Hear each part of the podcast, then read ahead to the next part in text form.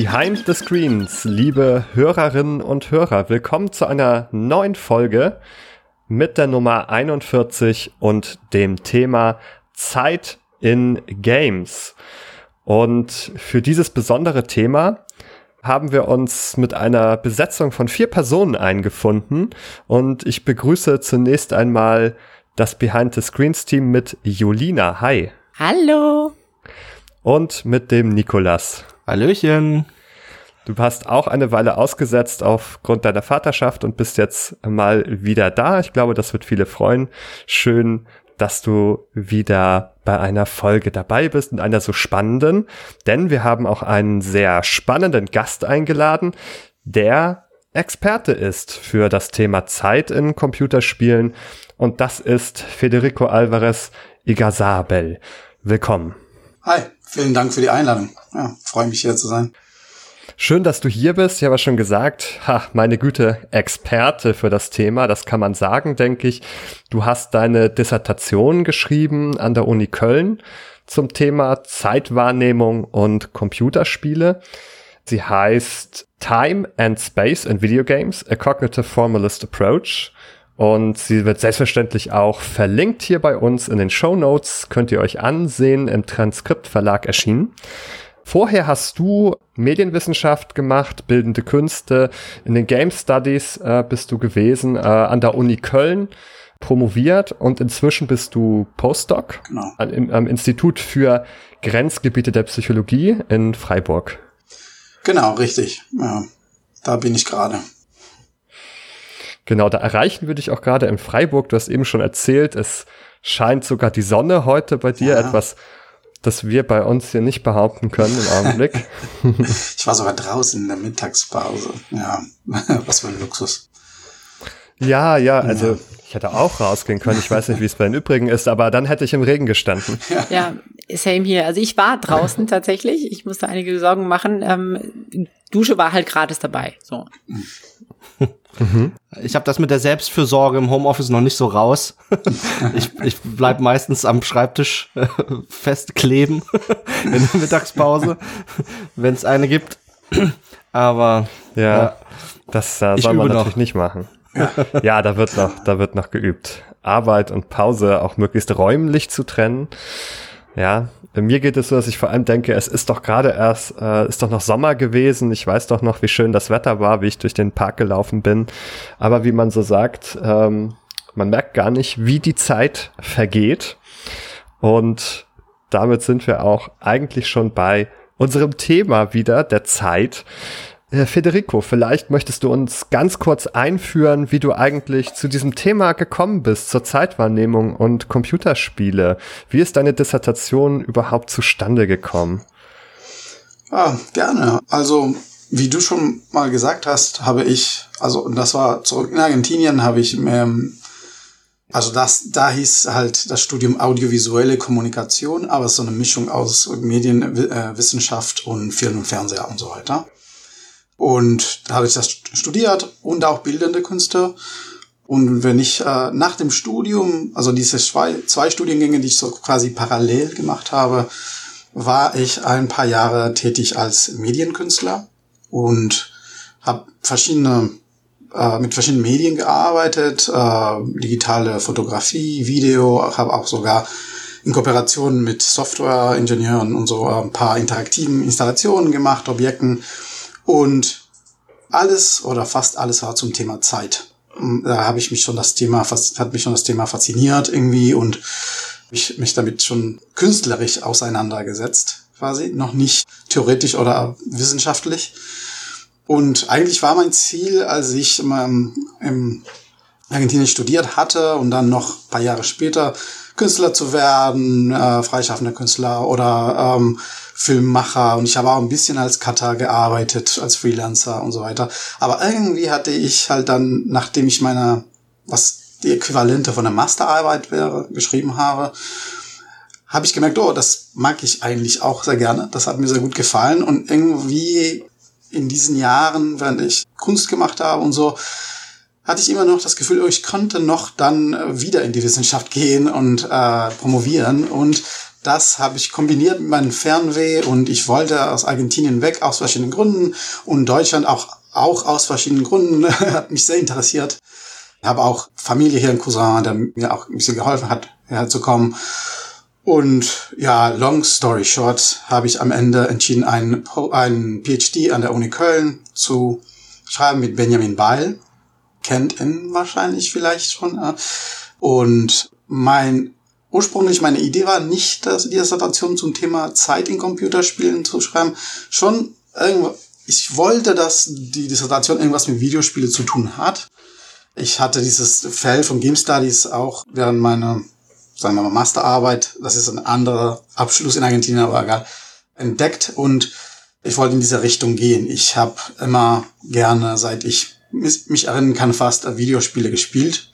Und ich fand das faszinierend, dass es so ein äh, wissenschaftliches Feld gibt, das sich mit diesem Medium äh, wissenschaftlich akademisch auseinandersetzt.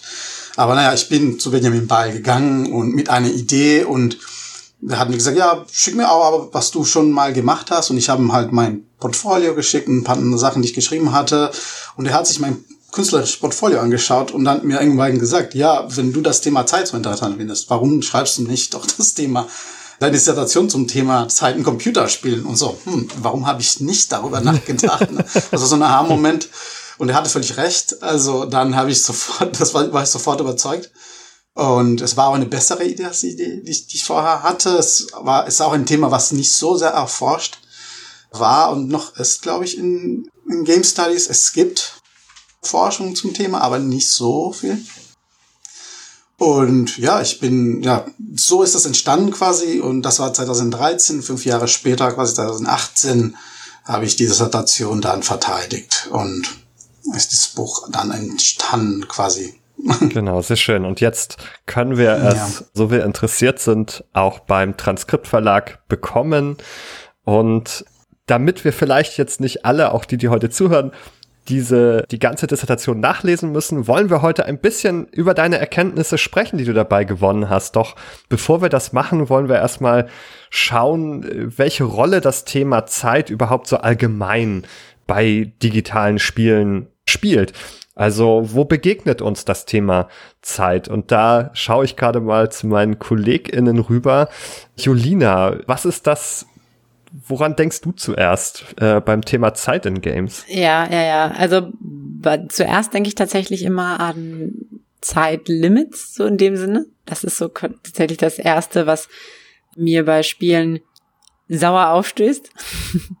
also ähm, ich kenne, also mit Zeit verbinde ich hauptsächlich irgendwie dieses Druckgefühl. Also man hat Zeitdruck, man muss irgendwie irgendwas in einer gewissen Zeit schaffen. Und es ist außerhalb meiner, meiner Kontrolle so ein bisschen, ähm, sei es jetzt, man merkt es irgendwie teilweise in Unterwasserleveln irgendwie mit Ertrinken oder aber wenn es sogar noch so einen größeren Rahmen, hat, wie zum Beispiel bei Zelda Majora's Mask, wo man eben nur drei Tage hat, irgendwie immer, immer was zu machen und dann muss man die Zeit zurücksetzen, damit man wieder quasi in eine andere Richtung gehen kann und man muss Dinge timen und wenn man Dinge nicht zu einem richtigen Zeitpunkt macht, dann kann man sie nicht mehr machen und äh, ich verbinde mhm. sehr viel Negatives auch mit dem Thema mhm. Zeit in, in Videospielen auf jeden Fall. Vor allem aber natürlich, weil für mich irgendwie so dieser, dieser Zeitlimit, dieser Zeitdruck irgendwie da auch da ist. So. Mhm.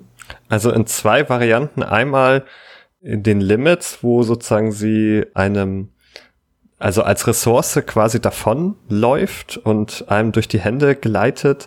Das kennen wir auch, wenn man irgendwie, ne, so dieses Ertrinken hatten wir genau, da man dann nur, äh, also man hat eigentlich Sauerstoffmangel, aber das wird dann natürlich umgerechnet irgendwie in Zeit, die einem zur Verfügung steht, um sich unter Wasser zu bewegen.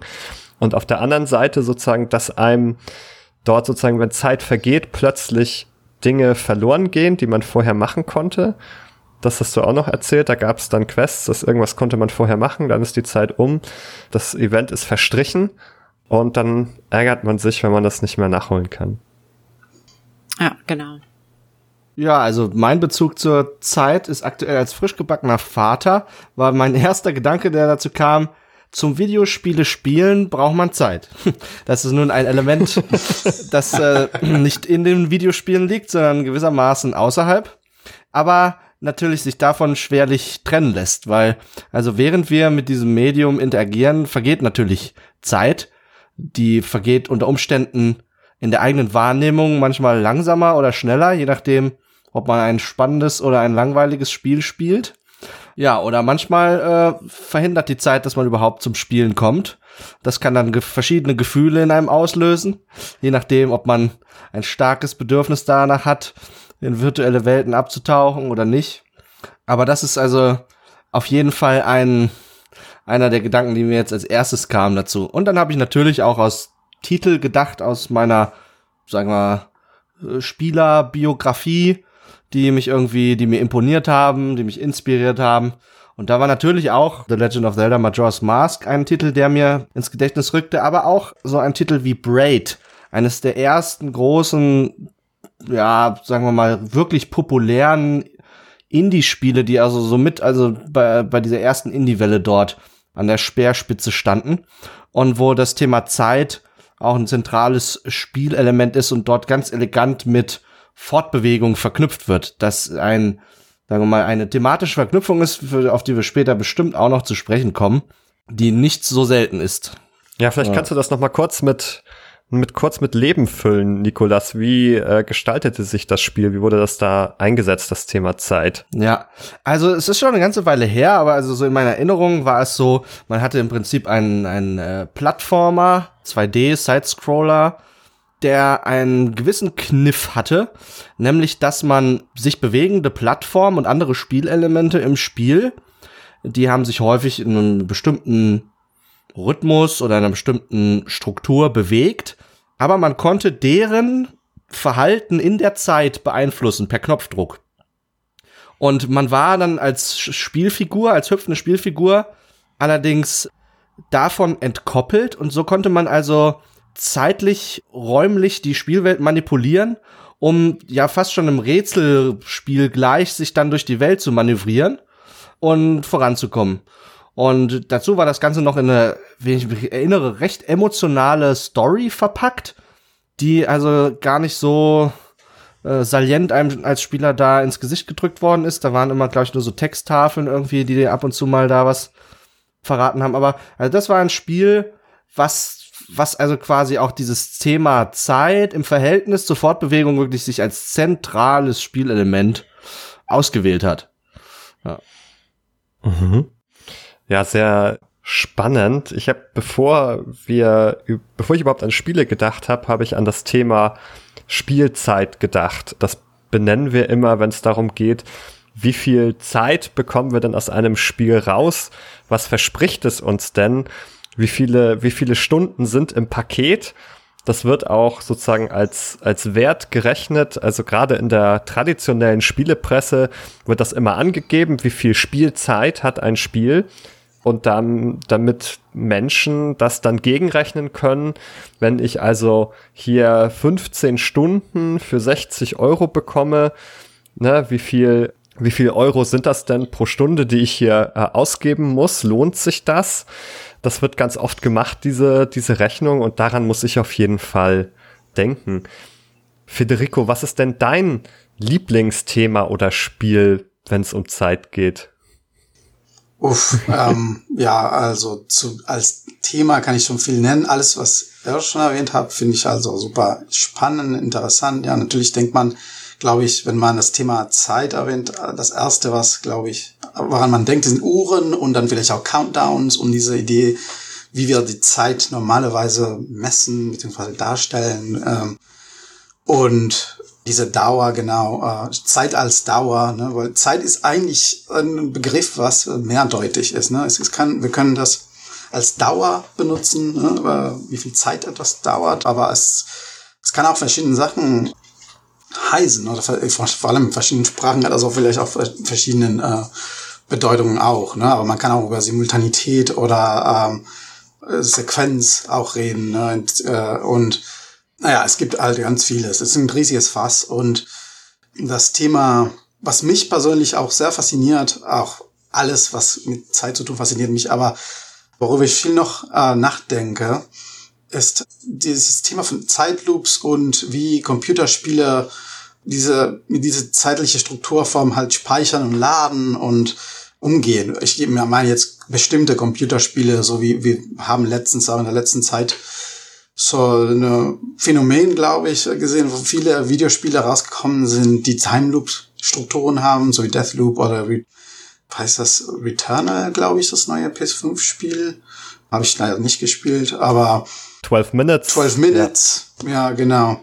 Ich glaube, The Forbidden City gibt's auch einer. Und, und das Thema finde ich besonders faszinierend, weil die Verbindung von Mechanik und wie man als Spieler halt diese zeitliche Strukturen benutzt, um die Spielprinzipien zu lernen, zu üben, besser zu werden und auch mehr über diese fiktive Welt zu erfahren, wie das mit, ein, mit der Geschichte gekoppelt werden kann und was für Probleme das auch äh, in der Regel mit sich bringen kann. Weil no normalerweise eine Erzählung ist eine lineare Sache. Ne? Es gibt äh, einen Anfang, ein Mittel, ein Ende.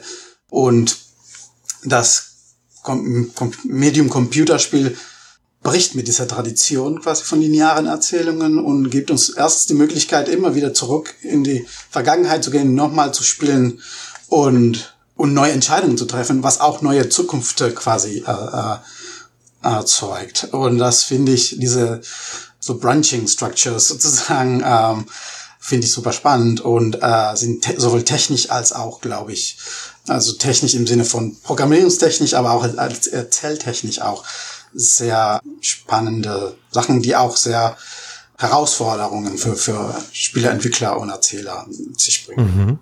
Jetzt könnte man ja sagen, lange bevor das sozusagen der Time Loop ein Thema im Spiel war, mhm. hat es ihn eigentlich schon immer mal wieder gegeben unter Leuten, die Spiele spielen. Wie sieht's aus, Nikolas, Julina? Habt ihr euch schon des Quicksave-Abusings schuldig gemacht. Ja, ja tatsächlich ähm, auch so im Kontext mit Emulatoren. Es ist, ist eine ganze, ganze Weile schon her, seit ich das mal ähm, gemacht oder genutzt habe, aber ich hatte früher irgendwie, also vor allem irgendwie Nintendo-Spiele irgendwie gerne mal auf ähm, in Emulatoren auch irgendwie gespielt. Natürlich auch dann mit also gerade wenn es sowas war wie, wie Pokémon oder so, wo du, ähm, wo Sequenzen halt auch einfach sich gefühlt ein bisschen langweilig angefühlt haben, ähm, da mal eben die ja, zu Quicksaven auf jeden Fall vor Kämpfen oder so teilweise, aber eben auch ähm, erhöhte Geschwindigkeit so zu haben und ähm, mm. schnell durchzurushen und so. Ist auch wieder so die Frage, okay, wie viel, wie viel Spaß habe ich noch an dem Spiel, wenn es mir nur darum geht, das durchzurushen, aber das ist, das ist eher wieder eine Frage der Achtsamkeit, I guess. Ja, Folge 40, meine Folge 40, liebe Hörerinnen ja. und Hörer. nee, aber doch, das, das, das kenne ich auch, stimmt. Dadurch hat man ja eigentlich auch schon so ein bisschen die, die Zeitmechanik gebrochen. Im Kontext von Emulatoren bin ich jüngst auch nochmal über das Thema Zeit gestoßen. Zum einen dieses Quick Save Abusing, was so eine Art sprunghaftes Zurückspringen in der Zeit ermöglicht. Zum anderen äh, aber auch eine Fast-Forward-Mechaniken, also ein, ein Vorspulen, ein Beschleunigen des Spiels, was insbesondere bei älteren Titeln manchmal also nach, nach heutigen Konsummaßstäben ein, eine erfrischendere Spielerfahrung bieten kann, wenn man also sehr langsame Passagen, die teilweise hardware-bedingt früher einfach langsam liefen, äh, beschleunigen kann. Vielleicht ist es aber auch Ausdruck eines Zeitgeistes in der heutigen Zeit. Es kann alles nicht schnell genug sein. Ja. Aber auch zum Beispiel eine ja, jüngere Entwicklung im eine technische Entwicklung im Emulatorenbereich, also dem Versuch halt alte Videospielkonsolen heute auf neue Hardware, die quasi nachzubauen, softwareseitig. Und zwar ist das die, äh, die sogenannte Run-Ahead-Mechanik. Das ist eine Option, die bewirken soll, dass man sehr geringe Eingabelatenzen hat bei, wenn man also eine Taste drückt. Und äh, zwar geringer als das die Originalspieleplattform, auf der das Spiel, das man da im Emulator spielt, eine geringere Latenz als diese Original-Spielplattform bietet. Und das wird technisch ganz interessant realisiert. Also ich habe die Details nicht verstanden, aber während man das Spiel spielt, während man das Spiel spielt, wird eine zweite Instanz des Spiels im Hintergrund quasi, die läuft mit. Und äh, sobald man eine Taste drückt, würde normalerweise mit einer Verzögerung von vielleicht drei Millisekunden oder so dann ein Befehl umgesetzt werden im Spiel. Und was dann passiert durch diese Run-Ahead-Mechanik ist, der Tastendruck, der registriert wird, der wird in der Zeit zurückgeschickt quasi in die zweite Instanz des Spiels, die mitläuft und wird dort drei Frames früher ausgeführt und einem dann als Spieler präsentiert, sodass die wahrgenommene Latenz auf einmal null ist und nicht mehr drei Frames. Und das führt dazu, dass man halt unmittelbare Ein Reaktionen hat auf die Eingaben, die man im Spiel tätigt insbesondere bei Actionspielen ist das vielleicht irgendwie spannend. Aber also dieser Gedanke, dass man eine Eingabe des Spielers ne, auf seinem Controller äh, auf eine Taste drücken, dass man die quasi in der Zeit zurückschickt, dort wirksam werden lässt und einem das Ergebnis dann präsentiert und das ohne, dass man was davon mitbekommt als Spieler. Also das fand ich irgendwie so verrückt, dass äh, ja, dass ich das jetzt hier äh, für bemerkenswert ja, halte und erzähle. Absolut. Um eine meine Lieblings- oder eine meiner Lieblings-Marvel-Figuren zu zitieren, Drax von den Guardians of the Galaxy. Jetzt Sorcery. kommt das große Zitat. sorcery. This is Sorcery. Ich kann das jetzt auch noch nicht nachvollziehen, aber ich finde es hochgradig interessant, was du da von der Zeitreise der Eingabe erzählst.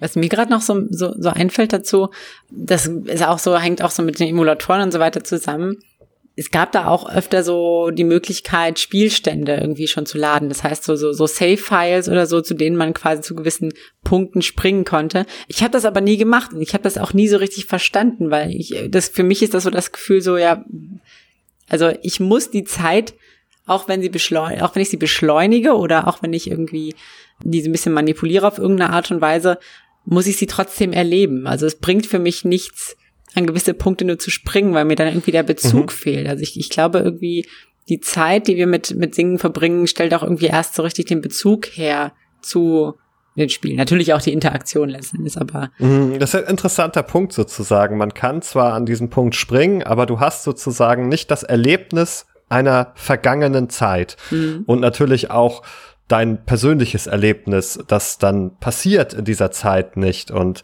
du kannst sozusagen, hast auch keine biografische Zeit sozusagen, die dann, die du abrufen kannst, äh, rückwirkend als Erinnerung, die damit verbunden ist. Das geht einem verloren. Das heißt, das spielt schon irgendwie eine Rolle wahrscheinlich beim, beim Spielen. Ein ähnliches Phänomen entsteht ja, wenn man ein Spiel anfängt zu spielen und dann für ein Jahr oder zwei weglegt und dann weiterspielt.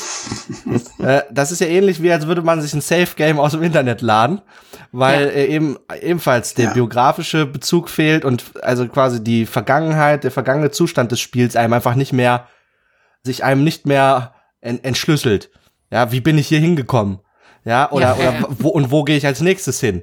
Man ist quasi, also, man ist aus der Zeit gefallen, man hat keine Richtung in der Zeit und ja, das kennt wahrscheinlich auch jeder. Und dann wird im Zweifelsfall einfach nochmal neu angefangen. Ne? Ja, sehr frustrierend auf jeden Fall auch. Also das, genau, da, das erlebe ich immer nur so mit, nee, jetzt, ich, ich fühle mich hier verloren, ich kann nicht mehr anknüpfen und dann muss ich von vorne anfangen, weil ich sozusagen da eben keine Kontinuität mehr hergestellt kriege zu diesem alten Selbst, dass ich da gewesen sein soll. Dieser Commander Shepard, wer ist dieser fremde Mann? Ich kenne ihn nicht mehr. Ich brauche einen neuen. Federico, kennst du das auch? Ja, ja, ja definitiv. Und da gibt es auch, während ihr auch geredet habt, habe ich immer noch darüber nachgedacht, weil es gibt ja ganz viele so da interessante Verknüpfungen zu, zu der Wahrnehmung der Gegenwart. Und also zum Beispiel, äh, es gibt da diese Faustregel im Game Design, glaube ich, dass halt das äh, Output von einem Computerspiel so maximal 100 Millisekunden vom Input dann entfernt sein soll und das als zeitgleich äh, empfunden zu werden. Weil unsere Wahrnehmung, ja, die Wahrnehmung, was wir die Gegenwart nennen, ist eigentlich die Vergangenheit schon in der realen Welt quasi. Ne? Und weil das Gehirn braucht ja ein bisschen Zeit, um die ganze Information zu bekommen, zu verarbeiten und dann zu quasi kombinieren in einem Konstrukt, was kohärent ist. Es gibt hier auch interessante Probleme für das Gehirn, äh, weil zum Beispiel Informationen, ich weiß nicht, von meinem Finger halt dauert länger, braucht mehr Zeit, in mein Gehirn zu kommen, als Informationen von meiner Nase. Aber wenn ich das mache, dann fühle ich das zeitgleich auf meiner Nase und auf meinem Finger. Das ist, weil das Gehirn so ein Delay hat, quasi. Und das Bild, was wir als äh, die Gegenwart sehen und wahrnehmen, das ist ein, so in der Regel einige Millisekunden in der Vergangenheit schon um im Durchschnitt ein 100. Aber es kommt auf die Modalität quasi, was für ein äh, Sinnesorgan es ist und weil wir, wir brauchen mehr Zeit, um äh, visuelle Reize zu verarbeiten als auditive. Das ist warum zum Beispiel, äh, wenn in, in einem Rennen das, den Start wird mit einem äh, Schuss signalisiert und nicht mit einem Flash zum Beispiel. Auch wenn Licht schneller als äh, äh, Ton sich verbreitet quasi, wir verarbeiten Ton schneller und dann können wir schneller darauf auf ein Tonsignal reagieren als auf ein visuelles Signal. Deswegen ist es auch im Videospielen sehr wichtig, auf eine, die Tonspur zu achten, wenn man schnell reagieren möchte. Weil wir, wir schneller da reagieren. Und das ist halt, das passiert alles im Rahmen von einer Millisekunden und das ist halt, was Psychologen, zum Beispiel Mark Wittmann, das Functional Moment nennen. Wie wir unterscheiden, ob zwei Events zeitgleich, also gleichzeitig passieren haben oder nicht oder als in einer Sequenz und in welcher Sequenz dann. Und aber dann gibt es noch einen Moment, das ist das ähm, Experience, äh, Experience Moment, wird es so genannt. Das ist ein Fenster von ungefähr drei Sekunden und das ist unsere Gegenwart. Ähm, also die Gegenwart ist nicht so einfach ein so ein Slice quasi, wie, wie eine, den Toast äh, von, einer, von das ganze Brot, was die Zeit ist, sondern es ist, es hat quasi, es dehnt sich so ein bisschen nach vorne und hinten, die Vergangenheit und in die Zukunft. Die Vergangenheit ist unser Gedächtnis, woran wir uns erinnern und deswegen ist unser Gedächtnis sehr wichtig auch. Und, und diese Narrative, wo, äh, ne, diese Erinnerungen vom Spiel, worüber ihr jetzt, jetzt gesprochen habt, ne, wenn ich ein Spiel ein Jahr später nochmal äh, fortfahren möchte, dann erinnere ich mich nach, nicht daran, warum bin ich hier, was habe ich hier gemacht, das war meine Motivation. Ich habe diese Erinnerungen jetzt nicht mehr, die sind jetzt mehr so frisch in meinem Kopf, die muss ich wieder noch rekonstruieren. Die sind super wichtig für meine Gegenwart auch. Und wir rufen diese Informationen ab von, von Langzeitgedächtnis, aber es gibt auch das äh, Arbeitsgedächtnis. Das sind zum Teil unser Kurzzeitgedächtnis, so Short-Term Memory quasi, aber nicht nur. Es ist ein komplexeres Konstrukt, aber das ist die nächste Ebene von unserer Gegenwart quasi, dieses ähm, Mark Wittmann nennt das, ich brauche einen Moment, aber das, das spielt eine Rolle auch unser Gedächtnis quasi. Dass nicht nur diese drei Sekunden Fenster äh, unser, unser Gegenwart quasi konstituiert, sondern auch minutenlang in die Vergangenheit und in die Zukunft äh, unserer Wahrnehmung auch gehen kann, äh, weil wir immer, wir erinnern uns immer an die Vergangenheit und wir versuchen immer die Zukunft vorher zu ziehen. Was wird jetzt passieren, wenn ich jetzt hier diesen Feind schieße? Wird diese äh, andere Figur reagieren? Werde ich ihn töten oder wird er zurückschießen oder weglaufen? Das muss ich alles äh, vorher sehen, um Entscheidungen zu treffen. Mhm. Und deswegen naja, das ist so quasi dieser Konstrukt von einem Gegenwart. Und ich check nochmal, wie dieser letzte, genau, diese Mental Presence, so wird das mhm. genannt, wo diese, die, die letzte Ebene von unserer Gegenwart quasi. Functional Moment, Millisekunden, Experience Moment, drei Sekunden und Mental Presence, und es sind mehrere Sekunden, vielleicht auch Minuten lang. Ähm, Genau, aber dieses Experience Moment äh, bestimmt auch ganz viel, was wir machen. Ne? Aber zum Beispiel, wir reden normalerweise äh, und so, dass wir jede drei Sekunden mehr oder weniger Pausen machen. Es kann auch kann auch kürzer, kürzer als drei Sekunden sein, aber das ist quasi unsere die maximale Zeit, die unser Gegenüber dauern kann. Oder wenn wir ein Metronom zuhören und das macht tick tack Tick-Tack. Wir können diese Tick-Tacks gruppieren, so wie ein, zwei, ein, zwei oder ein, zwei, drei, ein. Aber wenn ich jetzt zehn gruppieren möchte und, als Einheit wahrnehmen möchte, das geht ja nicht mehr, weil das geht über diese drei Sekunden Fenster hinaus. Mhm. Ja. Ah, das ist spannend. Und das ist alles, sehr, ja, es spielt alles ist eine sehr wichtige Rolle jetzt bei der, ja, wenn wir mhm. Videospiele spielen quasi, ne, dann wie schnell wir reagieren können, äh, wie wir und ja, Entscheidungen treffen etc. Das hängt auch sehr ja. äh, davon. Man kann sich das ja vielleicht so ein bisschen wie auch unser Blickfeld vorstellen. Also wenn wir sozusagen gerade ausschauen, dann können wir nur eine gewisse Spanne auch sehen von links nach rechts. Wir können keine beliebig große Fläche, die ja. vor uns ist, sehen. Und so gibt es auch, könnte man vielleicht sagen, ein temporales Sichtfeld so dass ja. man also sozusagen nur noch Gestalten sehen kann, die nicht länger mhm. als drei Sekunden sind. Ansonsten ragen quasi diese, die, die Konturen dieser Gestalten hin, drüber hinweg über unser temporales äh, Wahrnehmungsvermögen und dann können wir sie nicht mehr als ganzes, als ganze Gestalt nicht mehr empfinden. Wie mhm. du sagst, drei kann ich als Dreiklang, Tick, Tack, Tick noch mhm. empfinden, aber wenn es zu lang wird, dann ist es zerfasert, genau. das, ja.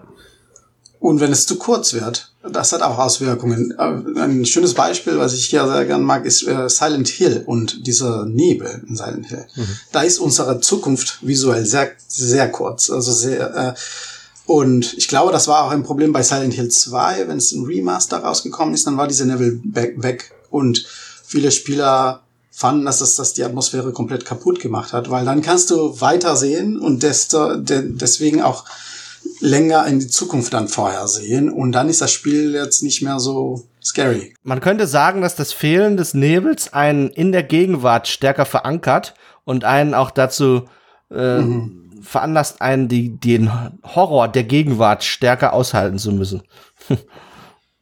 Ja, ich denke, wir werden noch näher darauf zu sprechen kommen, wie auch Raum und Zeit zusammenhängen. Mhm.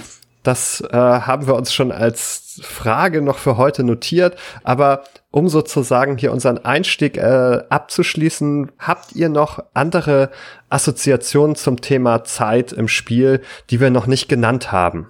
Mhm. Also was, was mir noch eingefallen ist, jetzt auch, als wir so gerade so ein bisschen drüber gesprochen haben, sind halt eben so Time-Stop-Mechaniken, dass man teilweise die Zeit, die Zeit anhalten kann. Das gibt zum Beispiel bei, ich weiß nicht, wo es das überall gibt, aber zum Beispiel ein Spiel, was da vor kurzem irgendwie auch rausgekommen ist und was das äh, eben etabliert ist, zum Beispiel Ghost Runner. Hm, da bist du halt quasi eine Art, so eine Art Cyber-Ninja, mehr oder weniger, der so durch so Level rennt und, und Gegner auch auslöschen muss. Wer Genji in, in Overwatch mal gespielt hat, ähm, weiß, wie sich das ungefähr anfühlt. Macht Bock, ist geil, aber da hast du halt auch so eine Zeit, Zeitstopp-Mechanik, wo du halt dann äh, dich, dich orientieren kannst. Und dieses, die Zeit stoppen können, ist so eine, so eine krasse Macht. Also diese, diese Möglichkeit zu haben, dass man, man merkt ja quasi, wenn man, wenn man nicht die Möglichkeit hat, die Zeit zu stoppen und, und die Zeit einem wegrennt, so, so das Gegenteil, das macht einen oft irgendwie so ein bisschen Kontroll, ähm, ja, hilflos und Kontroll, bewirkt jetzt so einen Kontrollverlust. Aber wenn man die Möglichkeit hat, die Zeit zu stoppen, dann fühlt man sich auf eine ganz andere Art und Weise mächtig und ähm, in Kontrolle, sage ich jetzt mal. Dazu muss man den hinzufügen, dass es ja immer darum geht, die Zeit für die anderen zu stoppen und dass man sich selbst ja. noch weiter bewegen kann. Denn diese, ja. also quasi die, die banalste Zeitstoppmechanik ist ja der Pauseknopf und dann muss aber auch ich pausieren und das ist, wird in der Regel als langweilig empfunden, ne? Aber ja, dann, ja. wenn diese Regeln ungleich sind, die Regelsysteme, wie man sich durch die Zeit bewegt, unterschiedlich sind für mich und meine Spiel oder meine Spielfigur und die Umwelt, dann wird's äh, ne, interessant, wie in den Beispielen, die du genannt hast. Ja, Superhot ist auch so ein Beispiel, wo die quasi die Game Time auch nur weiterläuft, wenn ich mich selbst bewege. Und dann kann ich also stehen bleiben und mich da vielleicht in der Szene noch so ein bisschen umsehen, wo tauchen eigentlich gerade die Köpfe der Gegner auf, damit ich dann sozusagen schon mal ne, ein bisschen einen Plan schmieden kann. Dann kann ich mir sozusagen Zeit nehmen, also die die Augen scharf zu stellen in die Zukunft, sozusagen kann meine Antizipation ganz, ganz differenziert ausgestalten, was ich sonst in Millisekunden ja nicht könnte. Da müsste ich dann reagieren, aber jetzt kann ich planerisch tätig werden und also auch ganz, um nochmal sozusagen kognitionswissenschaftlich zu sprechen, da kann ich ganz andere natürlich äh, kognitive Ressourcen und Funktionen nutzen, während ich sozusagen bei einem Shooter sonst sehr viel mit Aufmerksamkeit und schneller Reaktion arbeiten muss, Visual Scanning, also die Szene sozusagen schnell visuell erfassen muss, kann ich mir dann hier einfach Zeit nehmen und ja, regelrecht planerisch tätig werden, bevor ich mich weiter bewege. Ja, ist ja auch zum Beispiel bei so, so generell Strategiespielen, also nicht Realtime-Strategy, aber so Strategiespielen oder Strategie-RPGs, wie zum Beispiel Divinity Original Sin, da hast du ja auch die Kämpfe, da, da kannst du ja da bist du aber auch gefordert, da musst du genau überlegen, okay, was, welchen Schritt mache ich jetzt? Und hast, hast aber auch die Zeit dafür, mehr oder weniger. Mhm. Ja, das ist eine interessante Entkopplung sozusagen von Echtzeit und Spielzeit, weil die Spielzeit sozusagen in, in distinkten Runden voranschreitet, aber die Zeit, die so, sozusagen vergeht während einer Runde, ist, kann ganz unterschiedlich sein und das kannst du auch selber bestimmen. Ja. Ich finde, das macht aber, das macht aber auch so ein bisschen ich finde, es kann auch so ein bisschen die Immersion brechen, wenn man, wenn man sich so ein ganz, also gerade bei Rollenspielen, wenn man sich so denkt, ja gut, die stehen jetzt erstmal erst eine halbe Stunde voneinander und überlegen, was sie als nächstes machen, so. ähm, ja, also man kann, man kann es auch so als Anlass nehmen, sich so ein bisschen drüber lustig zu machen, finde ich. Aber ja, ist natürlich, ja, wenn man, wenn man sich davon jetzt nicht stören lässt, ist es natürlich auch eine Möglichkeit, äh, nochmal eine ganz andere strategische Ebene zu eröffnen. Ja, ich kann mich daran erinnern, äh, als ich kleiner war und mit der Nintendo Mario gespielt habe, immer bevor ich ins Leere gefallen bin, habe ich immer automatisch den Pause-Knopf gedruckt. Das war meine letzte Ressource, um die Nintendo zu sagen, ich habe hier die Macht, du nicht. Wenn ich will, kann ich das Spiel stoppen und das hier einfach lassen und dann sterbe ich nicht. Aber natürlich musste ich irgendwann nochmal das Spiel laufen lassen, wenn ich weiterspielen wollte. Und ich habe witzigerweise entdeckt, letztens hatte ich äh, also schon vor zwei Jahren oder so, weiß nicht, wann die rausgekommen ist, aber so eine Nintendo Mini geschenkt gekriegt. Und da habe ich Super Mario Bros. Äh, gespielt und tatsächlich das auch wieder gemacht. Das war ein Reflex, das ist nicht weggegangen. äh, das erste Mal, dass ich fast in ein Loch reingefallen bin, dann habe ich Pause gedrückt und so, ich musste einfach lachen. Also, was will ich damit? Ich muss früher oder später fallen halt. Ja, ja, ja, witzig. Aber man, man, ich glaube, das war als, als, als ja genau, als letzte Ressource halt, äh, um ein bisschen mit dieser Frustration besser umzugehen halt. Genau, übrigens einige dieser modernen Emulationen haben auch tatsächlich so eine Rückspulfunktion mitunter, dass man tatsächlich auch die letzten Sekunden rückgängig machen kann. Kann sogar sein, dass das jetzt bei Nintendo teilweise drin ist in den aktuellen Emulationen von der Virtual Console hier auf der Switch. Und das, äh, oder, oder ob es woanders war, ich bin nicht sicher, aber auf jeden Fall gibt es diese Rückspulfunktion mitunter auch. Das ist ja dann für die, die sozusagen gerade so mit dem Hintern über dem Loch schweben, ne, ist es dann so, ah, nochmal zurück. Nein, nein, doch nicht. Das ist ja auch die Mechanik gewesen von Prince of Persia, richtig? Prince of Persia, The Sands of Time, genau, hat das auch, ich glaube, war vielleicht eins von den ersten Spielen, das ähm, das gemacht hat, äh, oder das erste. Ich, das kann ich nicht mit mhm. Sicherheit sagen, aber ja, genau.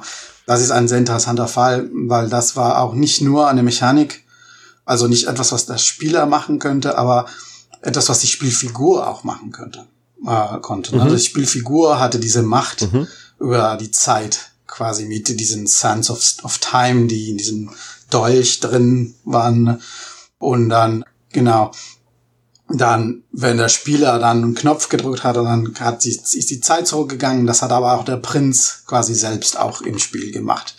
Und das war tatsächlich also sehr, sehr interessant. Äh, und hatte aber auch noch einige Probleme. Die Umsetzung quasi, glaube ich, da in dem Spiel äh, hatte auch ein paar Probleme, glaube ich, äh, und komische Momente, wo zum Beispiel dann, du bist gestorben, aber es, es gab auch Save States halt in diesem Spiel und man konnte die auch laden. Und wenn man gestorben ist äh, und du hattest auch keine Ressource mehr, weil es gab auch eine Ressource, um die Zeit zurückzuspulen, hattest diese Ressource nicht mehr, dann kam so ein Screen, ne, ob du halt das letzte Spielstand laden wolltest und da hat dann Voice-Over vom Prinz, was auch die Geschichte so im Voice-Over während des Spiels erzählt hat und dann hat er gesagt, ach nee, nee, sorry, das ist halt nicht geschehen. Ich erzähle noch wieder halt, wie es wirklich passiert ist. Und dann denkst du halt, wer, wer macht das? Ne? Wer erzählt eine Story? Und dann so, ja, ich war auf der Straße und dann bin ich von einem Auto überfahren. Ach nee, doch nicht. Nee, nee, Quatsch. Ich erzähle dir nochmal jetzt, wie es richtig passiert ist. Es ist halt voll absurdes Verhalten. Und mhm. ja, und das hat mich auch ein bisschen äh, aus der Emotion rausgebracht. Aber trotzdem ein super interessantes Fall, halt, dieses Spiel, weil, weil das, das erste vielleicht äh, war, was diese Zeitmechanik von Rewind quasi, ne, zurückspulen halt äh, äh, benutzt hat. Genau, da ist sie tatsächlich auch eingebunden in die Geschichte. Ich musste gerade noch mal an einige Rennspiele denken. Forza zum Beispiel bietet so eine Mechanik, dass man auch, wenn man dort alleine spielt und dann gegen, gegen so eine Wand gefahren ist, auch noch mal mit Tastendruck einfach ein paar mhm. Sekunden zurück wieder auf die Spur gehen kann und dann diesen letzten Fehler, den man gemacht hat, noch mal korrigieren kann. Mhm. Haben wir noch etwas vergessen, etwas Wichtiges, das euch einfällt? Oh, ich glaube, man könnte jetzt sehr, sehr viele Beispiele, Spielebeispiele noch finden. Äh, aber ich glaube, was deutlich geworden ist jetzt schon auch an auch der Vielseitigkeit der Spiele, die jetzt hier schon genannt worden sind, ist, dass das ein unglaublich universelles Thema ist im Bereich der Videospiele und eine Vielzahl von Perspektiven auch ermöglicht. Wir haben jetzt also so viele unterschiedliche Phänomene und Aspekte von dem von Zeit in Videospielen so vorgewärmt schon mal jetzt und äh, unsere Fantasie da spielen lassen. Was eigentlich nur die Relevanz unserer heutigen Podcast-Folge nochmal unterstreicht. Wie sich herausstellt, ist die Zeit überall. Ohne geht es quasi gar nicht beim Spielen. Und unsere erste Frage, die wir sozusagen auch mit dir, Federico, äh, klären wollen, ist, wie Spiele uns denn überhaupt vermitteln können, dass Zeit vergeht im Spiel. Wie machen die das? Darüber hast du auch in deiner Dis geschrieben. Vielleicht möchtest du uns kurz einführen und ein paar Ideen mitgeben. Ja, sehr gerne. Also genau, da kommt auch diese Typologie, die du schon erwähnt hast, ähm, ins Spiel. Und da habe ich ja die, diese zeitliche, die Elementen, die die Zeit im Videospiele strukturieren, quasi organisiert und gelistet. Und der quasi kleinste Baustein von Zeit in Videospielen, aber auch in der realen Welt ist ein Event. Und wie das definiert wird und jetzt halt konkret in Bezug auf Videospiele ist, wenn sich irgendwas ändert, quasi, ne? Und so ein, eine Veränderung auf dem medialen Ebene, was ich als Spieler wahrnehmen kann vom Videospiel, quasi auf dem Bildschirm oder auf der Tonspur halt über meine Lautsprecher. Da verändert sich irgendwas und wenn ich ein Event, wenn ich ein Event höre, dann hat dieses Event zum Beispiel, sagen wir mal, ein Pixel auf dem Bildschirm äh, blinkt. Ne? Dann sind es eigentlich auch schon zwei Events. Einmal, es gibt kein Pixel, dann gibt es wieder ein Pixel und dann gibt es auch wieder kein Pixel. Und das sind diese Veränderungen, nehme ich wahr. Und so kann mein Gehirn auch schon Zeit quasi konstruieren. Das ist ein Konstrukt von dem Gehirn, was, was anhand von dieser Wahrnehmung von Events geschaffen wird. Und dann die erste Kategorie in dieser Typologie heißt also Change of State, Staatswechsel, weiß nicht, wie man das auf Deutsch übersetzen könnte, aber genau, und das erste Element unter dieser Kategorie sind diese Events, diese Ereignisse. Und wenn ich schieße, wenn ich ähm, springe, wenn ich laufe, das sind alle Ereignisse, die ich als Spieler in dieser Welt quasi selber machen kann. Aber da, natürlich gibt es auch Events, die unabhängig vom Spieler sind. Das sind die, was die Gegner machen oder NPCs oder die Welt an sich, diese Spielwelt an sich.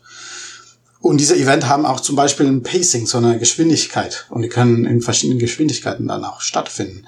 Oder in verschiedenen äh, in Ritten. Und das Interessante am Videospielen, was schon halt, das ist der erste Unterschied zwischen Videospielen, glaube ich, und die Realität ist. Ich kann oft auch dieses Pace, äh, diese Geschwindigkeit auch kontrollieren. Ich kann, wir haben schon gesagt, ich kann das Game, das Spiel pausieren einfach und dann stoppt das. Es gibt keine Events mehr, dann steht alles still. Und dann habe ich im Prinzip die Zeit auch gestoppt im Spiel, weil es keine neuen Events mehr gibt, kein, keine Veränderungen gibt. Aber zum Beispiel, wenn ich SimCity spiele und ich ein, keine Ahnung, Gebäude baue, wenn ich, wenn das ein bisschen dauert, ein bisschen langsam, ich äh, will, dass es schnell vorbei ist, dann kann ich auch an der Fast Forward Knopf drücken und dann geht die Zeit schneller. Einmal schneller, zweimal schneller, viermal schneller und dann, dann kontrolliere ich auch dieses Pacing vom Videospiel dadurch. Oder wiederum, wenn ich Bullet Time Mechanics benutze in Max Payne, dann wird's langsamer. Alles um mich herum halt. Max Payne an sich, der Spielfigur bewegt sich nicht so langsam wie der Rest der Welt. Das ist, dann habe ich halt diese Superkraft, ne, die wir schon auch erwähnt haben, glaube ich dass ich mich schneller als meine Umgebung bewege. Deswegen kann ich schneller schießen, schnell, äh, auch sogar Kugeln halt, ähm, ja, keine Ahnung, ducken oder ähm, und dann gibt es auch diese Events in Videospielen finden oft auch in so Zyklen statt, so wie Tag-Nacht-Zyklen. Das ist auch eine Eigenschaft von Spielen und auch da, da spielen auch diese Time Loops auch eine Rolle. Ich habe schon gesagt, du kannst pausieren, das ist auch ein Element. Man kann das resetten. Ich kann auch einen Spielstand speichern. All die Events, die bis dahin stattgefunden haben, sind gespeichert und das ist ein bestimmter Spielstand, was ich gespeichert habe. Dann spiele ich weiter und dann kann ich diesen Spielstand nochmal laden und dann kann ich die Events, die nach diesem Spielstand stattgefunden haben, alle löschen und dann nochmal spielen. Das ist ein Reset quasi, so nenne ich das ja. Und zuletzt gibt's auch Layers. Und das ist, wenn ich zum Beispiel so ein Rollenspiel spiele, sagen wir mal The Witcher 3 und ich will einfach mein Inventar ver verwalten, dann öffne ich mein Inventar und dann ist die, das Layer vom Spiel selbst, dass diese Spielwelt auch pausiert. Aber nicht das Inventar. Das Inventar, mit dem Inventar kann ich noch interagieren, kann ich Sachen wegen löschen oder wegwerfen, äh, neue, ich weiß nicht, äh, Sachen kombinieren etc. Und dann mache ich das Menü zu und dann geht das weiter im, im 3D-Spielwelt, äh, in dieser 3D-Spielwelt von The Witcher. Und das sind dann zwei verschiedene Layers zum Beispiel von einem Spiel. Und Spiele können mehrere Layers vielleicht haben. Und das ist diese erste Kategorie von Change of States, die sich auf alle auf diese Events quasi beziehen und wie sich die Events sich verhalten, spielen. Genau, da, was auch zum Teil anders ist als in der Realität. Ich muss gerade noch mal auch an Open World Games denken, als du von Pacing ja. gesprochen hast.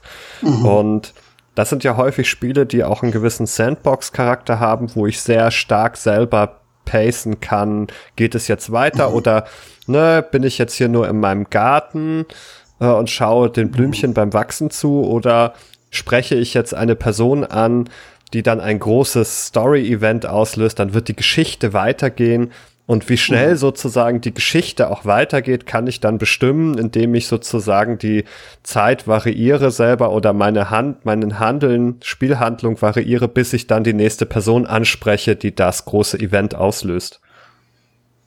Genau, das ist auch eine Art, wie man auch Pacing in einem Spiel ähm, kontrollieren kann äh, und das auch das äh, analysiere auch später im, im Buch nach dieser Typologie quasi und was ich da auch quasi sage, ist, dass Zeit in Computerspielen, zumindest in vielen Computerspielen, ist auch spielerzentrisch. Ähm, weil ich als Spieler die Entscheidung habe oft, ähm, wann Ereignisse stattfinden. Wie zum Beispiel, ja, wann ich weiter mit dem Main Quest mache. Zum Beispiel bei The Witcher, ne, Main Quest ist The Witcher 3, meine ich jetzt. Mhm. Äh, ich muss äh, Siri, diese andere Figur, retten. Die wird von einer Gruppe, das heißt The Wild Hunt, quasi gejagt und die ist auf der Flucht. Und ich muss sie finden, bevor The Wild Hunt sie findet. Und das hat schon ein Gefühl, dass das halt so eine dringende Sache ist. Ich muss mich beeilen. Aber Gleichzeitig kann ich sagen, ja, warum nicht? Also ich spiele hier ein bisschen Gwent, ne? das ist Kartenspiel, was in The Witcher ist, und ich gehe mal Pferderennen machen oder Monsterneste kaputt machen, zerstören und so weiter. Und während ich das mache, dann geht diese Story von Siri, von Siri ja nicht weiter. Die wartet auf mich, bis ich mit dem nächsten NPC rede und das diese Story zum Beispiel weiterbringt. Und genau, das ist dieses spielerzentrische quasi Charakter von, von Zeit in Computerspielen, was auch Zeit von der realen Welt unterscheidet, ne? weil das wäre ja schön zu sagen, ja, ich will jetzt halt Pause auf meine Dissertation machen und dann äh, und jetzt ein Jahr halt in Thailand leben, dann zurückkommen, aber dann ist es wieder halt äh, genau der Zeitpunkt, wo ich halt nach, nach Thailand gegangen bin, keine Ahnung. Und keiner hat's gemerkt, dass ich weg war für, für ein Jahr. Das ist die Fantasie aus Dragon Ball Z und der Kammer der Zeit oder wie die genau. heißt, ne? Hm. Wo die Charaktere ja, trainieren können, um einen großen, übermächtigen Gegner zu besiegen, indem ja. sie einfach in einen Raum außerhalb der Zeit gehen und dort für ein, ein Jahr verbringen dort und dann wiederkehren und es ist keine Minute vergangen oder so. Und dann mhm. sind sie stark genug. Der Raum von Geist und Zeit. Der Raum ja. von Geist und Zeit, genau, Benny, Dankeschön. Der Raum von Geist und Zeit. Ja, genau, ja. Das, was sich ja. ungefähr jeder und jede wünscht vor der Prü bei der Prüfungsvorbereitung, dass man jetzt genau. eine ja. Woche lang lernen könnte und das aber mhm. nur einen Tag dauert oder so. Ja. Also in vielen so Respekten ist ver verhält sich Zeit in Computerspiele so, wie wir wollen wir, dass Zeit sich in der realen Welt verhält, quasi. Ja. Ne? Das, das sind, kommen unsere Wünsche in Erfüllung, oft in Videospielen. Das ist natürlich auch ein großer Vorteil der, der Spiele, dass sie uns da Sachen ermöglichen, die sonst nicht möglich sind. Wir haben aber auch im Vorgespräch dieses Beispiel schon gehabt und da wird ja auch so ein bisschen dann ludonarrative Dissonanz deutlich, mhm. wenn die Geschichte erzählt, es drängt die Zeit, man muss schnell und zügig handeln, mhm. sonst passiert Schlimmes. Aber mhm als Spielerin kann ich dann bestimmen einfach ne ganz andere Sachen, wie du sagst. Erstmal die Monsternester, die sind jetzt, die sind jetzt dran. Das ist jetzt wichtiger. Man kann nicht die Welt retten, solange noch irgend so ein, was weiß ich, ähm, so eine Wasserleiche hier ihr Unwesen treibt am, am Flussbett. Da muss erst das Monsternest ausgerottet werden bevor man äh, weiterziehen kann. Und so finden sich dann immer wieder Aufgaben am Wegesrand, die gerade noch erledigt werden müssen. Und das clasht dann natürlich, das steht im Widerspruch eigentlich zu dem, was die Geschichte erzählt. Ne, das ist genau. der narrative Teil. Narrativ wird Dringlichkeit erzählt, aber spielerisch ist man ganz ja, äh, unberührt davon. Erst erstmal eine Runde Gwent.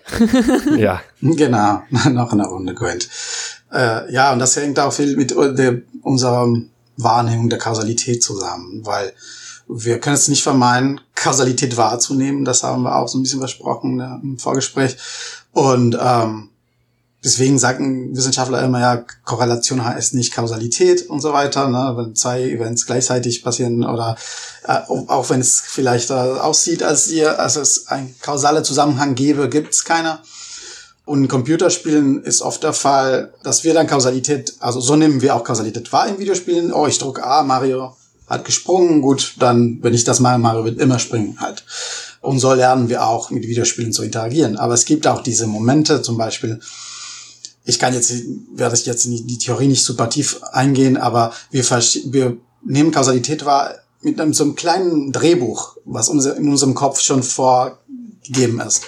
Es gibt in der Welt Agonisten und Antagonisten. Und die Agonisten machen was oder sind oder machen nix, haben eine Tendenz quasi irgendwas zu machen oder nichts zu machen. Und die Antagonisten beeinflussen die Agonisten und sind entweder stärker oder schwächer. Und dann, wenn ich sage, ich habe einen Ball getreten und der Ball ist dann geflogen, der Ball ist der Agonist, ich bin der Antagonist. Und aber, aber ich bin der Ball hat eine Tendenz, einfach da zu bleiben, wo er war.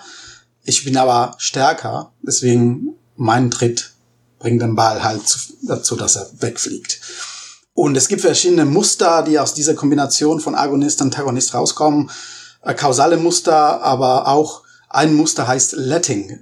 Das ist eine Theorie, die auf Englisch formuliert ist. Äh, und das ist ein semantisches Konstrukt, eigentlich heißt Force Dynamics, für diejenigen, die das interessiert, von Leonard Talmy. Und dieses Letting-Konstrukt heißt, es passiert, also irgendwas in der Welt möchte irgendwas machen und ich gehe aus dem Weg, damit dieses zum Beispiel, wenn ich eine Badewanne voll gemacht habe, dann nehme ich halt ein, wie heißt das, was das Wasser einfach da. Stöpsel.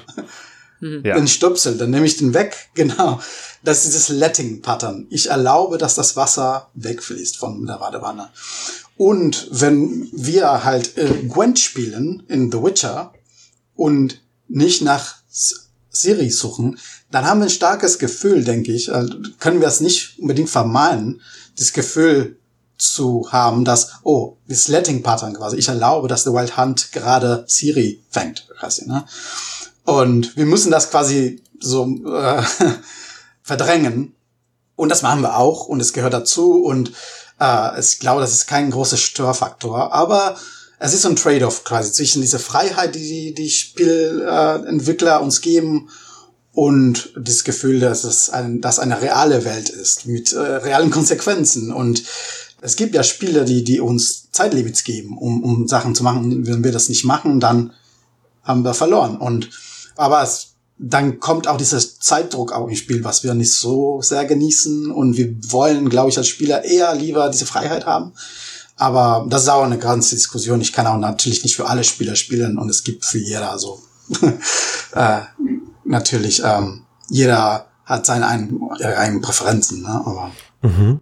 Okay, äh, vielen Dank. Das war jetzt erstmal der Change of State in der Typologie. Ja, genau. Ja. Zurück zur Typologie. Mit vielen Beispielen auch. Wie geht es weiter? Welche zeitlichen Strukturen gibt es noch in Spielen? Genau, es gibt, wir haben über Change of State geredet, dann gibt es noch zwei Kategorien, Space-Time und Conditions. Und Space-Time, ja, da geht es natürlich äh, da über das halt, wie, wie die, das Design oder die Darstellung vom Raum die Zeit beeinflusst äh, oder das Design von Zeit im Spiel beeinflusst.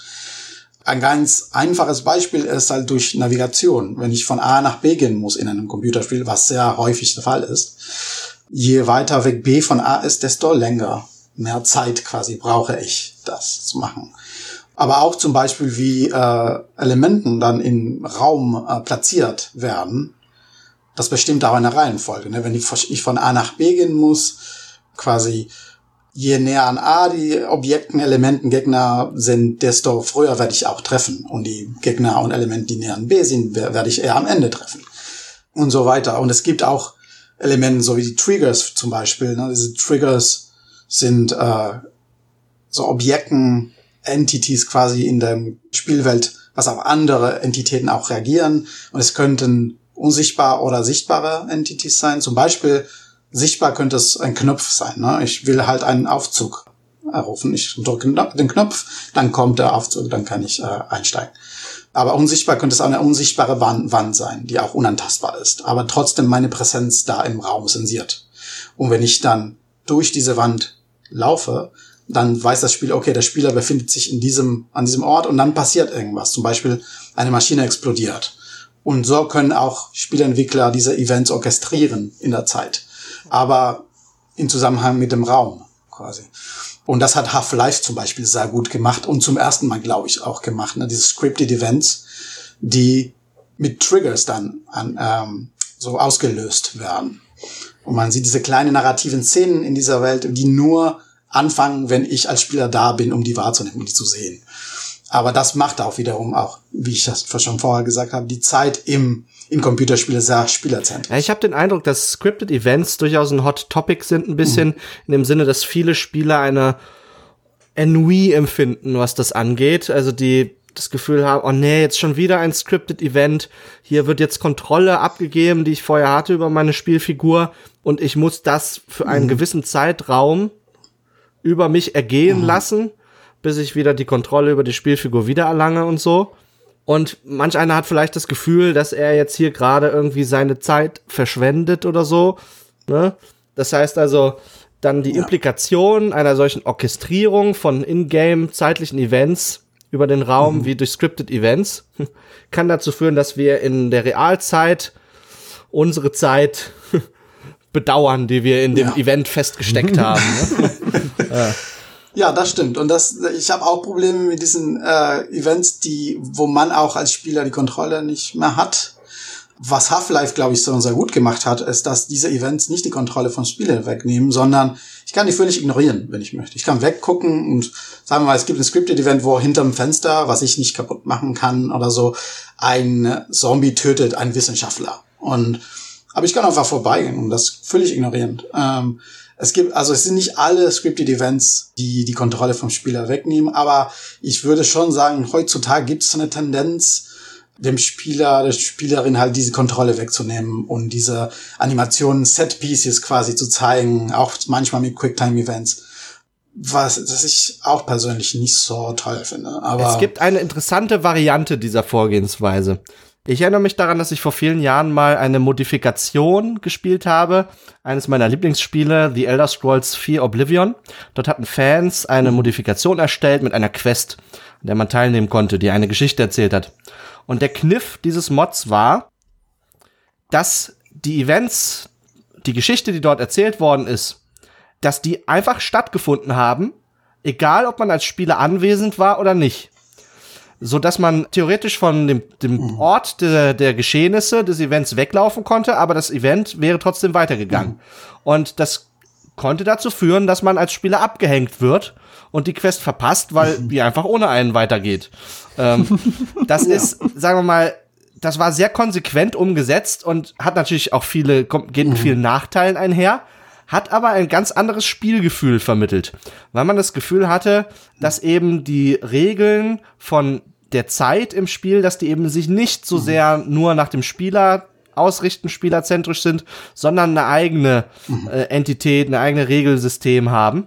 Und das war eine interessante Sache, die mir so in der Konsequenz nicht wieder begegnet ist, glaube ich, im Videospielbereich.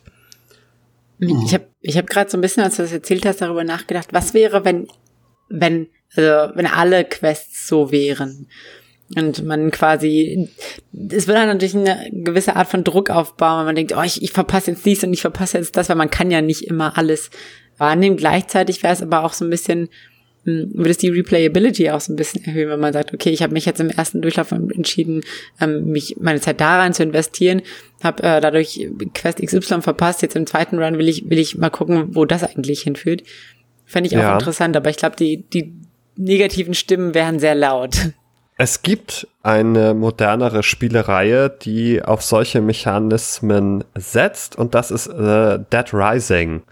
Vielleicht ist euch ein Begriff. In Dead Rising gibt es neben einem selbst auch ganz viele andere Überlebende in einer Zombie-Apokalypse.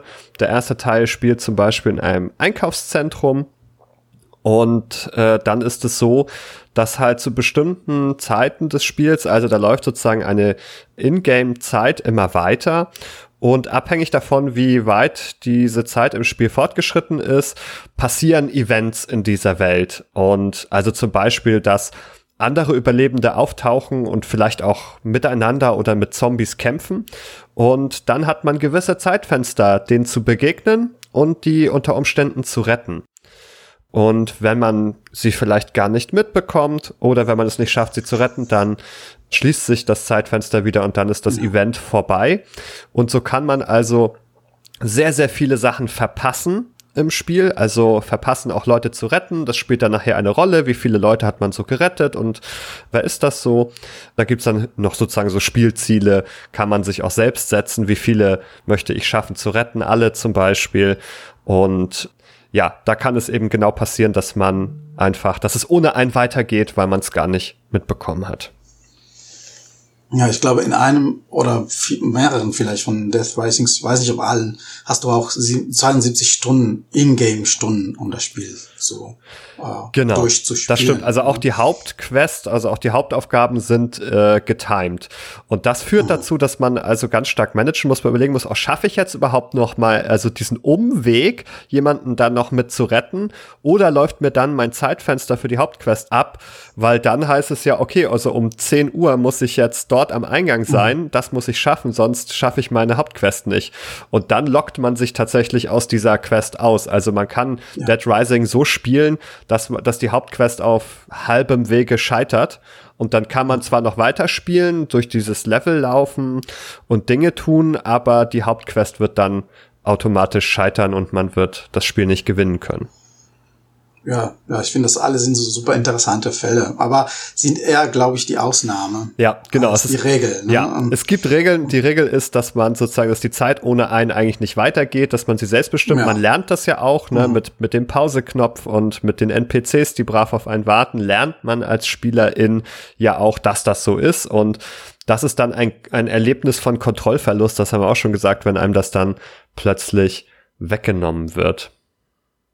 Vielleicht können wir. Ja, und nur, hm? ja. ja, nur um äh, zu Ende halt mit diesem Space-Time-Kategorie zu machen, das letzte wäre dann auch Stages oder man könnte auch Leveln oder Karten nennen. Ne? Diese Raumeinheiten, die getrennt voneinander sind und auch eine Reihenfolge bestimmen. Auch wenn ich selber als Spieler entscheiden kann, welche Stage ich als erstes begegne und als zweites. Aber da bestimmt auch ein, ich auch eine Reihenfolge. Also ich kann die nicht alle gleichzeitig spielen. Und das wäre die, das letzte Element, was Game Designer quasi haben, um mit dem Raum auch die Zeit zu gestalten in einem Spiel. Mhm, das heißt, sozusagen eine räumliche Strukturierung hat dann auch immer eine zeitliche Strukturierung zur Folge, ganz automatisch ja. sozusagen, weil die Räume nicht gleichzeitig äh, stattfinden können, sondern nur nacheinander. Äh, das ist natürlich auch sehr, sehr spannend drüber nachzudenken. Es gab ja zuletzt ein Spiel The Medium, wo man tatsächlich die Figur durch zwei Räume gleichzeitig bewegen ja. konnte oder musste. Was bedeutet das denn jetzt, Federico? Ja, ja oder ich habe das Spiel nicht gespielt, aber sind wenigstens zwei verschiedene Versionen vom selben Raum, oder? Sind ja. auf zwei verschiedenen so. Das stimmt. Ein Spectral Realm mhm. und auch die äh, Realität quasi. Aber tatsächlich sind es zwei verschiedene Versionen vom selben Raum. Und man kann man spielt gleichzeitig in beiden. Aber ich habe das Spiel nicht ja. gespielt, deswegen kann ich leider ja. da darüber nichts sagen. Es hat also ein Splitscreen und man muss dann sozusagen, hat Hürden zum Beispiel in einem Raum, wo man nicht weiterkommt. Man muss sich aber so bewegen, dass man durch beide Räume durchkommt. Mhm. Also Hürden in einem Raum lösen, um dann auch ja. im anderen irgendwie weiterzukommen und so. In einem gibt es dann Wände, in dem anderen gibt es diese Wand nicht und äh, so unterscheiden die sich dann und so ja. baut das Spiel dann Rätsel auf. Aber es hat so eine interessante Gleichzeitigkeit dieser, dieser Räume sozusagen, die dann irgendwie auftreten. Aber das ist auch eher ungewöhnlich.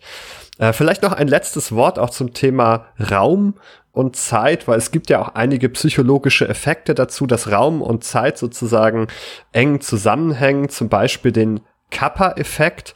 Wenn man da also Leuten zeigt, wie so auf einem Bildschirm Punkte aufblinken, links und rechts, dann ist es so, also wenn der zeitliche Abstand gleich ist, indem sie abwechselnd blinken, aber man den räumlichen Abstand vergrößert, dann haben Leute das Gefühl sozusagen, dass auch mehr Zeit vergeht sozusagen zwischen diesen beiden Reizen, die aufblinken. Also da wird eine, dass unser geistiges System macht also irgendwie eine Annahme darüber, wie Raum und Zeit da zusammenhängen und man weiß auch aus anderen Experimenten mittlerweile, dass wir da offenbar eine Annahme machen über Geschwindigkeiten, die da passieren dürfen. Wir nehmen eine gewisse Geschwindigkeit von Bewegung an, die wir als, ja, normal oder natürlich irgendwie empfinden. Die nehmen wir einfach, nimmt unser Geist einfach an und diese Geschwindigkeit legen wir zugrunde. Und wenn jetzt der Abstand also sich vergrößert, dann bedeutet das eigentlich, ja, die Geschwindigkeit muss schneller gewesen sein, wenn sich die Zeit nicht geändert hat.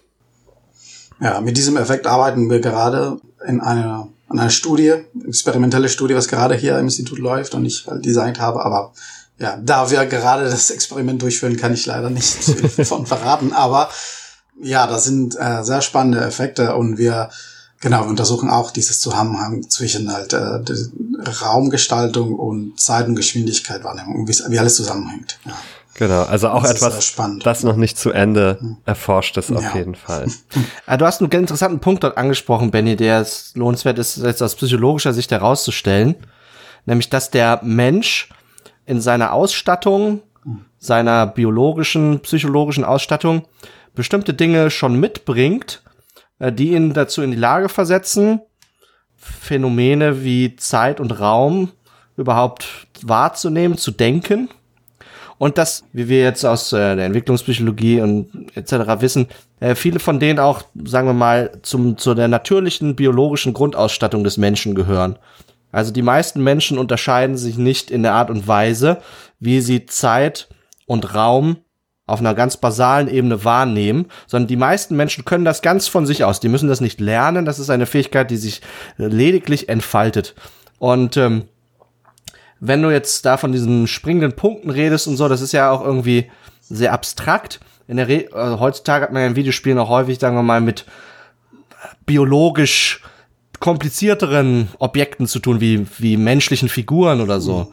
Und auch da kann man festhalten, dass der Mensch ausgestattet ist mit Annahmen darüber, wie sich äh, Menschen oder andere biologische Strukturen bewegen in der Zeit.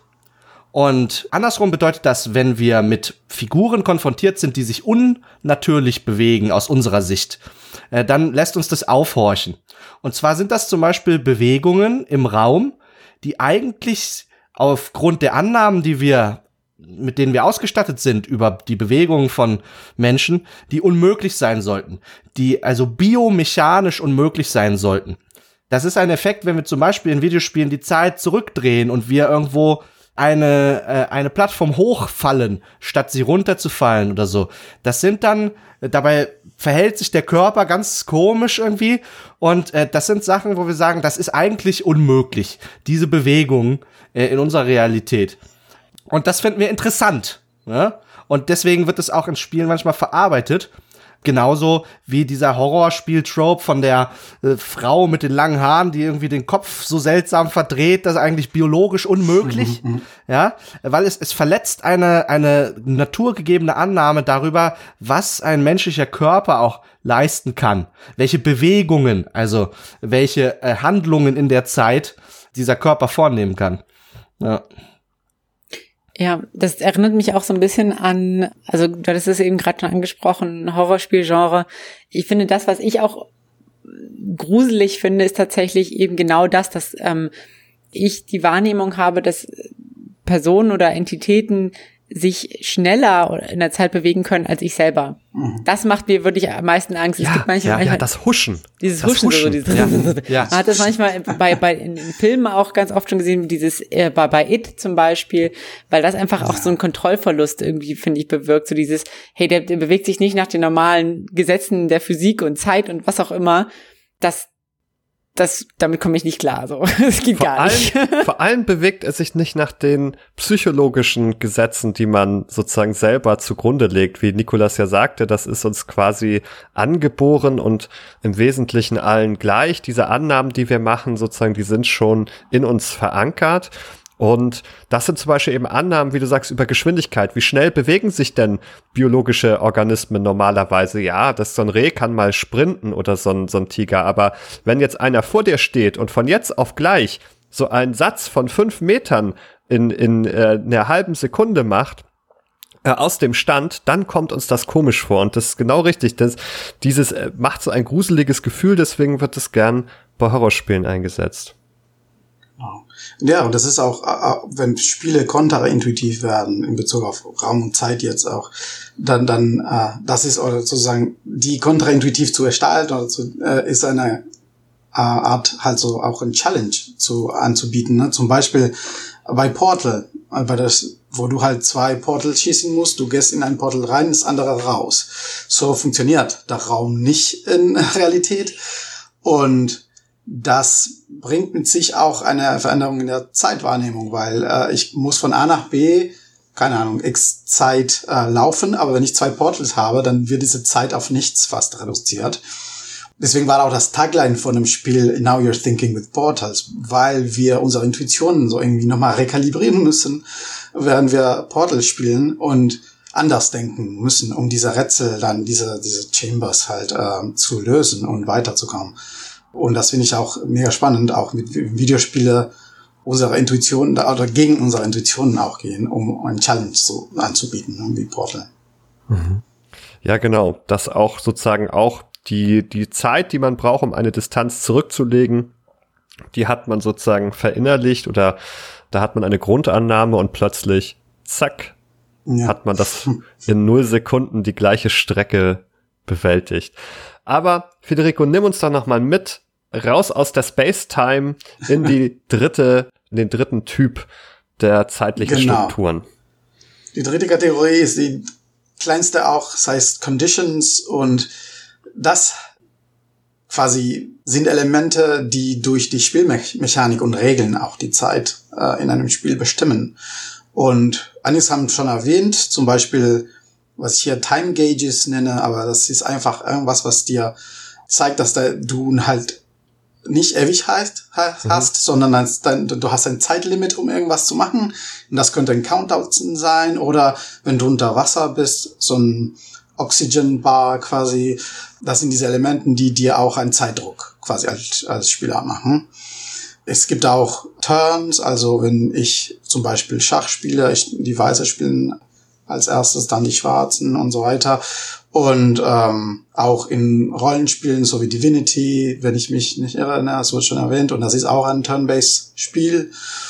Das ist, das sind auch diskrete Zeiteinheiten. Die Zeit ist nicht mehr kontinuierlich, wie in einem Echtzeitspiel, ein Ego-Shooter, ein RTS, sondern auch in Civilization zum Beispiel. Ich habe diese Turns und das ist eine diskrete Zeiteinheit, die eigentlich in der realen Welt so viel Zeit dauern kann, wie ich will.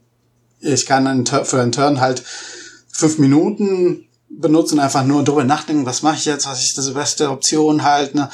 Aber im Spiel selbst dann waren das, weil es ist dieses Turn immer ein Jahr oder eine Minute oder ähm, man kann dann von der Perspektive quasi diese fiktiven Spielfiguren vermutet man, das ist anders als für mich als Spieler dann. Und und dann gibt es halt eine Progression in Videospielen, die auch ein zeitlich, also ein Zeitgefühl auch gibt. Zum Beispiel in Rollenspielen halt, wie ich meine Figur halt mit Level 1 anfange und dann halt, äh, ich mache so ein Level Up, bis ich halt zum Level Cup das schaffe und dadurch kann ich auch neue Eigenschaften, neue äh, Skills quasi entsperren und benutzen. Diese Progression halt ist auch eine zeitliche Reihenfolge oder bestimmt auch irgendwie, was ich machen kann und wann im Computerspiel und ob ich bestimmte auch Gebiete in einem Open-World-Spiel überhaupt besuchen kann. Wenn ich Level 5 bin, aber da die Gegner Level 50 sind, dann gehe ich lieber da nicht rein. Äh, und dann muss ich erstmal grinden oder was anderes. Da machen. muss ich später wiederkommen. Genau, später. später. Das, das ist auch äh, wie, wie die Zeit strukturiert wird in Videospielen, ne? in diese Open-World-Spiele, durch diese Progression oder ich muss halt die, diese geile Waffe kriegen. Metroidvania-Spiele benutzen auch diese zeitliche Struktur. Ich muss dann später hier in diesem, zu diesem Gebiet kommen, halt, wenn ich halt erstmal das Super Cannon habe, damit ich diese Tür aufmachen kann und ja, und so weiter. Und dann gibt es als letztes Element hier in dieser Kategorie die einfach die Ziele, die Objectives, was ein Spieler hat. Und die bestimmen auch eine Reihenfolge von Events. Ich muss erstmal das machen, damit ich danach das andere machen kann und so weiter. Ne? Ähm, genau, ich muss von A nach B kommen. Äh, erst wenn ich nach, äh, das geschafft habe, nach B zu kommen, kann ich zum nächsten Level gehen und so weiter. Genau, und das wären diese Conditions, diese äh, man als Spieler hat, um die auch die Zeit strukturieren in einem Computerspiel. Ich musste jetzt tatsächlich noch mal an diese klassischen Tag-Nacht-Wechsel denken mhm. und auch so Zeit, die in Spielen läuft. Das kann ja. uns vielleicht auch zur nächsten Frage bringen, wie eigentlich Spiele sozusagen unser Zeitempfinden beeinflussen können oder aus Formen, wie wir spielen. Und ich würde mit dieser Frage dazu mal beginnen diese Tag- und Nachtwechsel, die strukturieren ja auch erstmal sozusagen, kannst du gern gleich nochmal sagen, Federico, in welche Kategorie das gehört, wenn jetzt da das dunkel wird und dann ist Nacht. Ich erinnere mich dann noch an, an Pokémon, äh, in der goldenen und silbernen Edition gab es plötzlich dann diesen Wechsel von Tag auf Nacht und nachts konnte man andere Pokémon fangen als tagsüber. Da gab es sozusagen dann sozusagen war noch mal dran gekoppelt, dass jetzt irgendwie ganz andere Möglichkeiten sich eröffnen im Spiel. Ja, genau. Und also so, ich würde, also man kann diese Tag-Nacht-Zyklen in zwei Kategorien einordnen. Es kann unter Change of State sein, unter diese, diese äh, Cycles quasi Element, was ich genannt habe. Mhm. Aber das ist halt, wenn das nur rein ästhetisch, kosmetisch ist. Äh, oder wenn man nur diese dieser, dieser Aspekt davon äh, betrachtet. Aber das kann auch unter Conditions auch noch angeordnet werden, weil dann, genau, dann hast du als Spieler, als Spielerin diese Condition, dann muss es Nacht sein, damit ich mit diesem Quest weitermachen kann. Oder ich muss dieses NPC um dieser Uhrzeit ungefähr so at noon, quasi mittags irgendwo treffen. Und nur halt zwischen 12 und 13 Uhr ist diese Figur da zu finden. Egal in welchem Tag, aber nur mittags oder so. Könnte es nicht auch Space-Time sein? In dem Sinne, dass wenn also so ein Tag-Nacht-Wechsel stattfindet, oder sagen wir, mhm. wenn es überhaupt so einen Tag-Nacht-Rhythmus gibt, hat man ja in, heute mhm. in vielen Spielen so eine wandernde Schatten, ne? so wie auch im echten Leben. Ne? Das wäre eine Veränderung des Raumes, der Schatten, der wandert ja. und signalisiert uns so, dass die Zeit vergeht. Ne? Mhm. Und Jetzt wäre es ja auch denkbar, dass eine Szene, in der sich nichts bewegt, dass man dann auch das Gefühl hat, hier, hier verstreicht auch gerade gar keine Zeit. Ist das Spiel pausiert? vergeht überhaupt die Zeit gerade? Ja, also ja, ist eine gute Frage. Und ich habe das unter Change of State angeordnet, weil das sind alle so diese Changes of State halt, was da passiert. Ne? Die Schatten bewegen sich, der die Sonne bewegt sich in den Himmel, der Mond auch, äh, die Wolken, weiß nicht, es wird dunkler. Also es ändern sich auch, ändert sich auch die Farbpalette dadurch. Mhm. Das ist auch ein Change of State in, im Spiel. Ja, das sind alle Sachen, die im Raum stattfinden, aber man könnte auch sagen, alle Events finden mhm. statt, im Raum statt. Aber ich habe dich hier so analytisch quasi getrennt. Mhm. Äh, aber ja, die sind halt, diese Events finden im Raum statt. Mit Space Time, was ich eher versucht habe, ist, über die Gestaltung von Raum zu sprechen und wie das halt mhm. designt wird. Das Level-Design quasi die Zeitstruktur von dem Spiel auch bestimmt. Aber ja, es ist auch korrekt, dass diese Events und diese, diese Cycles und alles auch im Raum stattfindet und genau, ja, rein analytisch habe ich das jetzt mhm. getrennt, aber ist im, eigentlich in der Praxis halt nicht so deutlich zu trennen. Ja.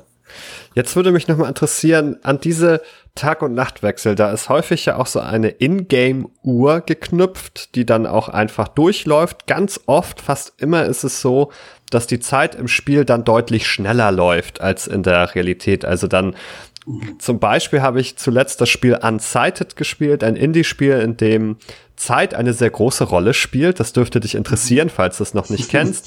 Sie läuft einem auch davon. Also es ist quasi so, äh, alle Figuren dort haben eine Art restliche verbleibende Lebenszeit, die abläuft und die, ja, terminiert dann quasi auch sozusagen die Zeit, die man hat, das Spiel durchzuspielen. Man kann seine eigene Lebenszeit oder die von anderen Figuren verlängern mit einer Ressource. Und dort ist es so, dass die äh, Minuten in Stunden umgerechnet sind. Also wenn im Spiel sozusagen eine Stunde weitergeht, ist in Wahrheit nur eine Minute vergangen. Und was sagst du, was, also ändert das eigentlich was an meinem Zeitempfinden, wenn da jetzt so eine Ingame-Uhr viel schneller voranschreitet? Hm, ja, das ist eine interessante Frage. Empirisch oder experimentell kenne ich keine Forschung, die sich damit auseinandergesetzt hat. Deswegen kann ich so konkretes dazu nichts sagen, kann natürlich spekulieren und ja, bitte, lass uns gemeinsam ja. ein bisschen spekulieren. ich glaube schon, man muss sich dann, äh, also es gibt bestimmte Grenzen an unserer Wahrnehmung, die wir nicht äh, überschreiten können. Auch das sind physikalische und äh, Grenzen und die mit die Architektur von unserem Gehirn zu tun haben, diese drei Sekunden Fenster von der Gegenwart und so weiter. Aber innerhalb von diesen Zeitfenstern können wir ja, viel äh, ändern. Und ich denke jetzt auch, wenn ich halt eine Band spiele und wollen wir diesen Song halt mit einem langsameren und einem schnelleren Tempo spielen. Ne? Das ist dann, sind zwei sehr verschiedene unterschiedliche Erfahrungen. Und da muss ich mich auch anpassen an verschiedene Tempi quasi. Und äh, in einem Computerspiel dann haben wir auch, und das Beispiel, was du erwähnt hast, ist, glaube ich, so schon ein bisschen anders, weil dann in der Realität ist das habe ich das richtig verstanden? Ist das eine Minute, aber im Spiel ist das eine Stunde? Genau, das ne? Spiel sagt, eine Stunde ist bei mir ja. vergangen, aber bei uns in der Welt ist nur eine Minute. Ist nur eine Minute. Ja, so sowas passiert auch, glaube ich, in Spielen so wie Sin City und so, ne, wo mhm. man Städte sehr schnell baut. Man braucht nicht so Jahrzehnte, um eine Stadt zu entwickeln, sondern auch Minuten, paar Stunden halt. Ne? Und ich glaube, da, da ist wohl die Fiktion von dem Spiel auch äh, in, äh, ins Spiel kommt, dann äh, das könnte auch eine gewisse Distanz zwischen der Spieler oder Spielerin und dieser Spielfiguren halt auch schaffen. Ne? Und weil äh, man agiert dann eher so mehr so wie ein Gott halt oder jemand, der, der eine außergewöhnliche Wahrnehmung hat ne, in dieser Welt und alle anderen sehen diese Welt anders als ich. Und ich finde das jetzt als interessant auch ähm, so erzählerisch und äh, wenn man an dem Worldbuilding von diesen Spielen denkt, wenn man wirklich will, dass man sich eins zu eins mit diesen Figuren vielleicht identifiziert, dann ist das vielleicht nicht die beste Strategie, vermute ich. Das ist einfach nur jetzt eine Vermutung, aber weil ich ja anders bin als diese Figuren. Ich als Spieler, dann ähm, habe ich so eine Macht, die sie nicht haben. Ne? Und ja, das ist, was mir gerade einfällt, was interessant sein könnte, das Spiel. Es gibt aber bestimmt viel mehr. Mhm. Ja. Was, was mir noch gerade auf, aufgefallen ist, wir hatten ja auch gerade darüber gesprochen, über diesen, wie das mit dem, mit dem Spielerleben auch so zusammenhängt. Und ich habe gerade darüber nachgedacht, ob so eine erhöhte Geschwindig Spielgeschwindigkeit, also im Vergleich jetzt zu unserer äh, ähm, außerspielerischen Wahrnehmung, sag ich jetzt mal, normal, also Wahrnehmung, Zeitwahrnehmung, ob das quasi auch so ein bisschen zu dem Flow-Erleben quasi im, im Spiel beiträgt, wenn man das Gefühl hat, oder wenn, wenn quasi einfach das ein bisschen beschleunigter ist, wenn da einfach mehr passiert als jetzt zum Beispiel in, in Echtzeit, mehr oder weniger, dass dadurch einfach schon ähm, nochmal quasi einfach ein bisschen, bisschen das Tempo hochgedreht wird, artifiziell, um eben mehr Flow zu generieren, um so ein bisschen mehr ja, Veränderungen der, der, der Reize und der Wahrnehmung letztendlich auch herbeizuführen. Wobei man da natürlich so ein bisschen gucken mussten, so, ne, ist das jetzt in einem, in einem Zeitraum von diesen drei Sekunden ähm, Fenster, wie du das genannt hast, ja eigentlich meistens nicht. Eigentlich sind ja, also selbst obwohl oder obwohl Zeit in Spielen ja oft schneller vergeht, ist es ja trotzdem mh, hm, eher was von, von vielleicht Minuten oder so, ähm, wo man sagen würde, okay, das ähm, ist, liegt vielleicht so ein bisschen außerhalb unserer wahrnehmbaren Zeitgrenze oder dieser, dieser Einheit quasi. Aber trotzdem ist es, trägt es vielleicht auf irgendeiner Ebene dazu bei, dass wir ähm, uns beschleunigt fühlen in, in dem Spielerleben. Mhm. Also ich hatte zum mhm. Beispiel das Gefühl, also oh, ich hätte schon ganz lange gespielt. Da sind zwei Tage in diesem Spiel mhm. vergangen bei Unsighted.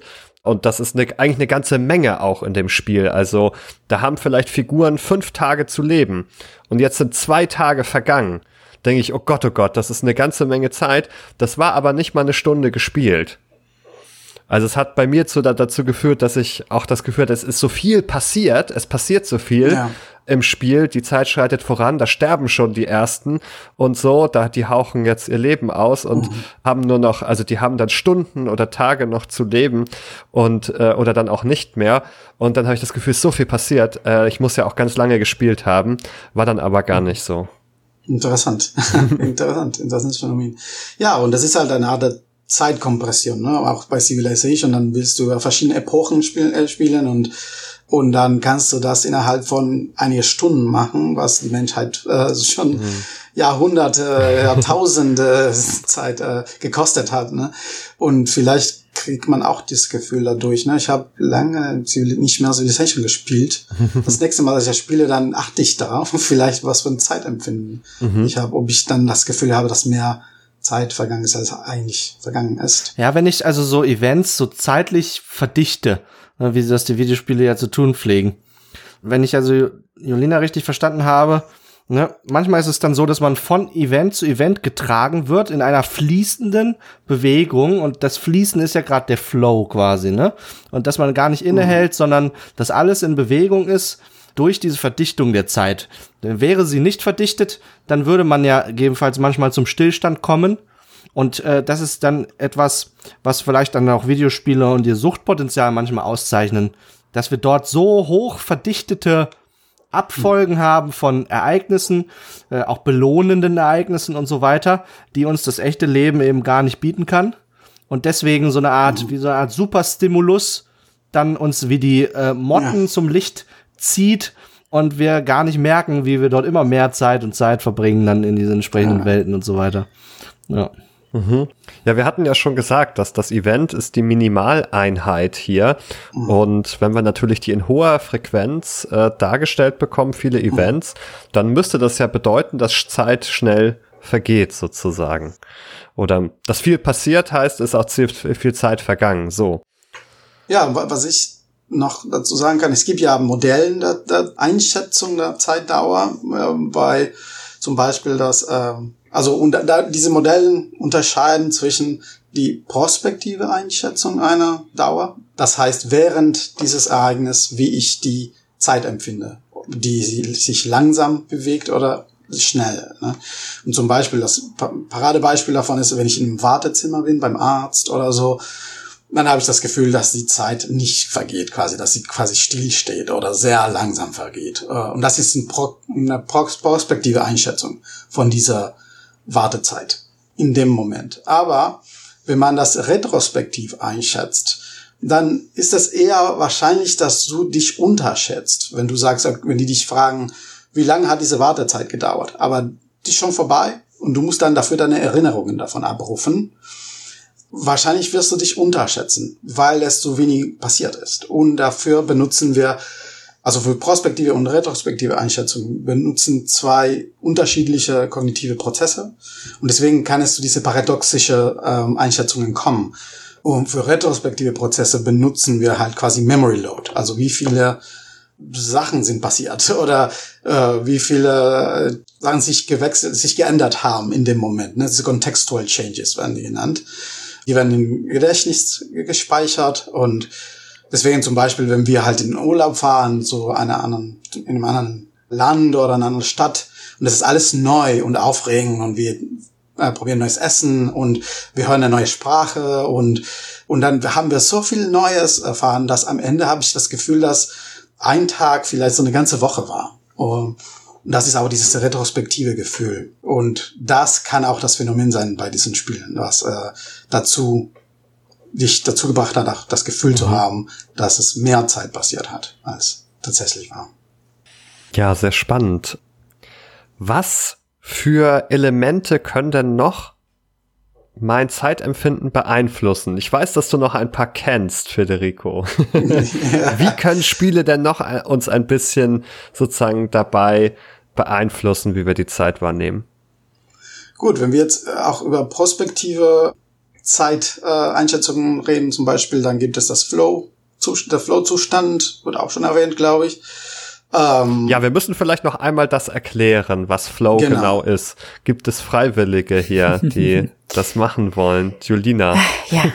Gern. Also, ja, das Flow-Erleben oder ein, ein Flow-Zustand ist ja ein Zustand erhöhter mh, hm, Konzentration, könnte man auch schon sagen, bei dem man ähm, sehr vereint quasi mit der mit der Tätigkeit ist, ähm, das Zeitempfinden und das Empfinden für außenstehende Reize verringert ist oder reduziert ist zumindest. Man sehr auf den den Stimulus, der direkt vor einem ist, quasi fokussiert ist, da der Reizer irgendwie auch wahrnimmt, aber das gar nicht gar nicht so eine bewusste Anstrengung ist, sondern das einfach quasi so fließt. Mhm. Ich weiß nicht, ob ich jetzt alle, alle Aspekte irgendwie mit aufgegriffen habe. Ergänzungen äh, sind äh, herzlich willkommen. Genau, das kann vielleicht Federico gerne zusammenführen mit dem, was er sowieso erklären wollte, gerade zum Flow und zur Prospektion. Genau, Na, ich glaube, das war schon, schon eine sehr gute Erklärung. Also quasi, das ist eine Flow-Tätigkeit. Man kann eigentlich im Prinzip überall immer Flow empfinden, aber es ist einfacher, wenn die Tätigkeit uns klare Ziele gibt. wenn wir das äh, wissen, wir können diese Tätigkeit irgendwann beenden oder zu Ende bringen. Äh, und die Tätigkeit uns äh, Feedback gibt, so schnelles äh, Feedback gibt. Ne? Äh, und Computerspiele machen das alles sehr gut auch. Und wenn wir in diesem Zustand gibt, sind, dann genau verlieren wir das Zeitgefühl, verlieren wir das sozusagen, nehmen wir uns selbst nicht mehr so richtig wahr. Dies, spezifisch gesagt, das Narrative selbst verschwindet. Wir wir denken nicht darüber nach, was ich halt später machen muss, äh, ich muss studieren oder ich, wir, wir denken über gar nichts nach. Wir sind nur komplett absorbiert halt in dieser Tätigkeit, genau. Und genau, es gibt dieses Gefühl des Automatismus. Ne? Ich bewege mich, aber ich muss nicht drüber nachdenken, das passiert einfach. Genau. Und der Grund, warum wir diese Zeit, dieses Gefühl haben, dass die Zeit super schnell vergeht, ist, weil wir auf die Zeit nicht achten. Wir haben keine kognitive Ressourcen mehr, um an die Zeit, an die Zeit zu denken. Und wenn wir nicht über die Zeit nachdenken, dann verlieren wir das Zeitgefühl einfach. Und wenn die Tätigkeit vorbei ist, dann merken wir, dass äh, vielleicht mehr Stunden vergangen sind, als wir dachten. Es ist plötzlich dunkel oder der nächste Tag und wir haben nicht geschlafen und so weiter. Oder merkst du plötzlich, oh, ich, eigentlich muss ich auf die Toilette gehen, habe ich gar nicht gemerkt, weil du halt dich selbst nicht so, so stark spürst. Ähm, oder weil halt dieses Gefühl nicht so relevant für die Tätigkeit ist. Deswegen in einem Flow-Zustand können wir die sehr gut ignorieren.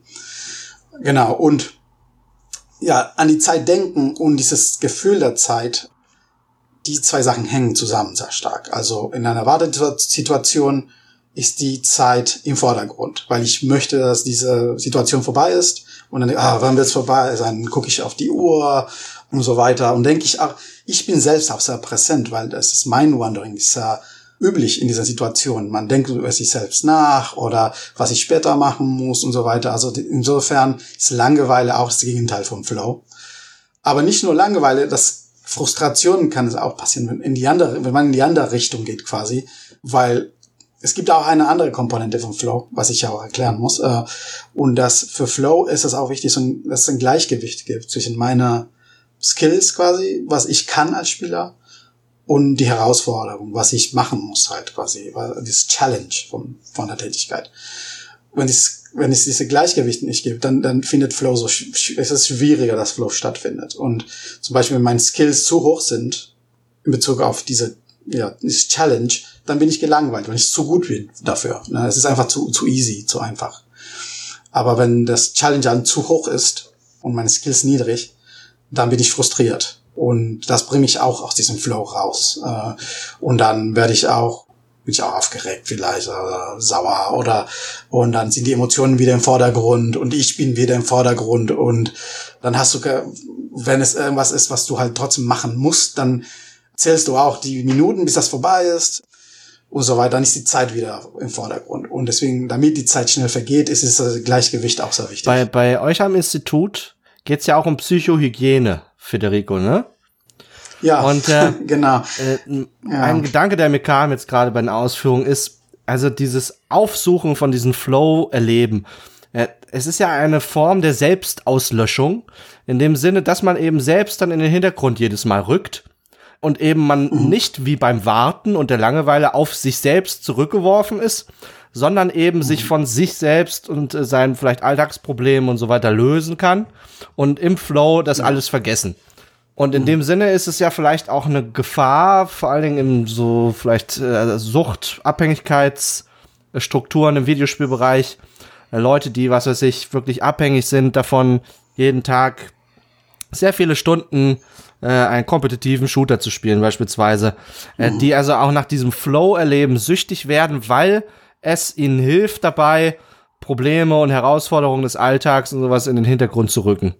Ja, ja ich glaube schon, da, da steht eine Gefahr. Erstens, dass man, wenn, wenn nichts anderes in meinem Leben mich motiviert, aber ich habe diese Tätigkeit, diese Spiele, die mich sehr motivieren, die mich die ganze Zeit belohnen und äh, in diese Flow-Zustände reinbringen, wo ich halt äh, ja mich, wie du sagst, ne, äh, meine meinen Alltag vergesse, dann ja steht die Gefahr, dass man halt dann sehr viel Zeit darin verbringt, vor allem auch, weil man das Zeitgefühl verliert.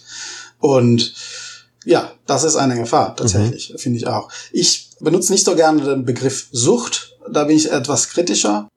Und äh, aber ja, das ist eine andere Diskussion vielleicht. Aber das, das stimme ich zu, da, da gibt es eine Gefahr. Man muss vorsichtig damit umgehen und natürlich halt auch achten, dass man ja genau auch arbeitet, studiert, in die Schule geht etc. Mhm. und nicht nur Computerspiele den ganzen Tag spielt. Ja, interessanterweise ja, gibt es da einige Befunde auch dazu. Äh, zum Beispiel habe ich eine Studie, die ich hier nochmal verlinken kann, die zum Beispiel zeigt, dass wenn eben im Vergleich Spiele äh, solche Bedürfnisse besser erfüllen als Erlebnisse im richtigen Leben, ist das ein Prädiktor für spätere Computerspielabhängigkeit sozusagen. Also das erhöht die Wahrscheinlichkeit, dass Leute eine Computerspielabhängigkeit entwickeln können nach den äh, Kriterien, die es da sozusagen aktuell für gibt. Und das ist immer eben, das ist dann der Fall, wenn jetzt man diese positiven Erlebnisse, äh, die Bedürfnisse besser befriedigt werden, im, äh, nur durch Spiele, das aber nicht passiert oder schlechter passiert in, in anderen Tätigkeiten im Leben. Ja, genau, das genau, würde jetzt so ein bisschen das untermauern, was äh, Nikolas da auch gesagt hat. Ja, darauf hingeführt hat mich ein Literaturzitat, das ich, ich glaube schon einmal im Podcast erwähnt hatte, meines Lieblingsautors Max Frisch, äh, der damals über die Fortbewegung von Menschen in Flugzeugen bei Interkontinentalflügen äh, damals schrieb, der Mensch versucht die das Leben durch Geschwindigkeit so zu verdünnen, dass er es nicht mehr erleben muss. Ja? Und das wäre dann das Analogon dazu. Äh, ein Leben, das als mhm. schwer, zu schwer empfunden wird, wird durch Geschwindigkeit, durch, durch schnelle Reize, durch Flow, wird verdünnt und tritt in den Hintergrund, sodass ich es nicht mehr erleben muss auf einer emotionalen Ebene. Ja. Mhm. Und was vielleicht auch eine Diagnose auch des Zeitgeists heute noch darstellen kann. Ja. Das denke ich auch, ja, wie wir diese Reizüberflutung, die wir heutzutage täglich dann äh, ja haben, ne, und äh, die uns ständig ablenkt dann auch, ne, und ich, es geht nicht nur um Computerspiele. Ich habe einen Computer in meiner Tasche die ganze Zeit. Wenn ich mit der Bahn fahre, dann kann ich mein Handy rausnehmen und dann bisschen surfen, Facebook, Twitter, keine Ahnung. Und es gibt keinen Platz mehr in unserem Leben für Langeweile oder für für andere Erfahrungen, die auch wichtig sind. Und ich frage mich, und das ist alles jetzt äh, hypothetisch, aber ähm, ja, frage mich auch, was das mit uns macht. Ne? Dass wir werden wir ungeduldiger, werden wir ja ähm, brauchen wir dann diese kon konstante so Stimulierung, sonst äh, können wir mit Langeweile gar nicht umgehen. Das sind schon sehr interessante Fragen auf jeden Fall. Äh, und alles sehr neue Phänomene noch, glaube ich, die noch weiter untersucht werden müssen weil äh, ja, Handys, Smartphones vor allem, ne? Wie alt sind die jetzt? Zehn Jahre, zwölf Jahre alt. Und ich glaube, die haben unser Alltag sehr, sehr verändert. Und das glaube ich auch, da ist es auch wichtig, dieses Gefühl, also manche Forscher, zum Beispiel Eret und Kollegen haben das letztens so äh, genannt, also dieses Gefühl von Idleness oder man könnte es auch Mindfulness vielleicht nennen. Ne? So, ein, so, ein, so ein Zeitgefühl oder so eine Erfahrung, wo die Zeit auch langsam vergeht, aber keine negative Valenz hat, sondern eine positive Valenz hat, dass die Zeit langsam vergeht. Und ich glaube, wir trennen uns von diesen äh, Zuständen. Oder vielleicht deswegen gibt es auch jetzt heutzutage so viel Nachfrage nach so Mindfulness, so Apps und Kursen und so weiter, so viel Interesse im Westen auch, glaube ich nach äh, Medita Meditation, was vorher nicht der Fall war. So empfinde ich das wenigstens. weil wir diese, diese Momente verloren haben, diese Fähigkeit verloren haben, ne? wo die Zeit langsam in unserer Wahrnehmung vergeht, aber wir das nicht als negativ empfinden, wie bei Langeweile, sondern als positiv und wir das genießen. Äh, und das suchen wir jetzt als Gesellschaft auch in diesen neuen, äh, für uns als West, äh, im Westen neue Trends wie Meditation und so weiter. Mhm. Die in anderen natürlich Länder und so extrem so alt sind und schon Traditionen, die Jahrta Jahrtausende ne, alt sind. Ne. Es gibt ja experimentelle Studien dazu, die dort auch so eine Art Generationeneffekt vermeintlich festgestellt haben, mhm. dass insbesondere junge Leute, wenn sie in einen Raum gesperrt werden, in dem nichts ist, mhm. und sie auf sich selbst zurückgeworfen sind, dass diese nach kürzester Zeit sich in sich selbst zurückziehen, depressive Symptome entwickeln, unglücklich werden, weil sie es mit sich selber nicht mehr aushalten können. Und dann, also im Experiment auch festgestellt worden ist, dass solche, dass diese Menschen lieber unangenehme Tätigkeiten ausführen, als überhaupt nichts zu tun. Ja, ähm, mhm. weil das nichts so tun, die Idleness, so die Idleness als so unangenehm erlebt wird. ja. Ja, ja, diese, diese Studie von, ich, äh, diesen Begriff rausgenommen habe, Idleness von Eret und Kollegen, das ist auch eine Studie aus, glaube ich, 2020, sehr neu, und die haben Leute auch in eine Bibliothek eingebracht und die hatten verschiedene Aufgaben. Einer war, mussten die einfach rumlaufen und so die Bibliothek erkunden, andere mussten sich einfach hinsetzen und alle hatten so eine Stunde Zeit da drin. Und da haben die diese Kategorien gefunden, ne? diese, die ja sich bewegen durften, waren dann natürlich am wenigsten gelangweilt, für die ist die Zeit am schnellsten vergangen, aber unter diesen Gruppen, die sitzen mussten, gab es diese zwei Subgruppen quasi, ne, die, die gelangweilt waren, das als furchtbar empfunden haben. Und diese Stunde hat sich extrem gedehnt bei denen, aber auch noch die anderen, die gesagt haben, ja, jetzt habe ich eine Stunde hier, kann mich entspannen, keine Ahnung, und dann hatten dieses Idleness-Gefühl dann, ne, ähm, ja, genau. Und das, das, ja, verlieren wir vielleicht jetzt so ein bisschen, ne, müssen wir darauf achten, dass, ähm, dass wir das noch äh, behalten und auch dass wir mit Langeweile umgehen können. Das finde ich auch wichtig. Diese negative Erfahrungen sind auch extrem wichtig, mhm. ja, um unser Charakter einfach zu bilden und so. Ne? Ich glaube, an diesem Punkt eignet sich auch nochmal der Hinweis auf unsere letzte Folge 40 zum Thema Achtsamkeit. Da haben wir uns mit Spielen beschäftigt, die eben genau das so ein bisschen in den Vordergrund äh, stellen. Und hier würde ich auch nochmal gerne an diesem Punkt den Bogen zurück zum Thema Games einmal spannen. Wir haben ja darüber gesprochen, wie sich das Zeiterleben jetzt eben auch verändert, wenn man eben prospektiv auf die Zeit schaut oder retrospektiv oder wenn man die Gegenwart erlebt. Und dort gibt es ja auch Spiele sozusagen, äh, die unterschiedliche Weisen sozusagen auf die Zeit zu schauen begünstigen, die also eher eine prospektive Art zu schauen, also in die Zukunft zu schauen begünstigen. Was können wir denn da zum Beispiel für Beispiele nennen? Wie kann man sich das vorstellen? Ja, da ist ein Begriff auch, äh, glaube ich, ähm, kann es helfen, darüber zu reden. Das ist äh, Zeitperspektive oder Time Perspective auf Englisch. Das würde eigentlich vom Psychologen Phil Zimbardo, man so gecoint, weiß nicht, wie man es auf mhm. Deutsch sagt, geprägt. Geprägt, danke. Der, der ist halt äh, berühmt für sein äh, Prison Experiment Zimbardo oder berüchtigt vielleicht, würde mhm. man mhm. sagen. Aber dieser als Time Betrüger auch entlarvt äh, mittlerweile. Genau, auch letztens als Betrüger entlarvt. Ich finde nicht desto trotz dieser Time Perspective Begriff und die Theorie äh, dann sehr interessant und noch valide auch. Und was er sagt auch ist, ist, dass wir können verschiedene Timeframes, uns auf verschiedene Timeframes fokussieren. Und das sind die Gegenwart, die Vergangenheit oder die Zukunft. Ne?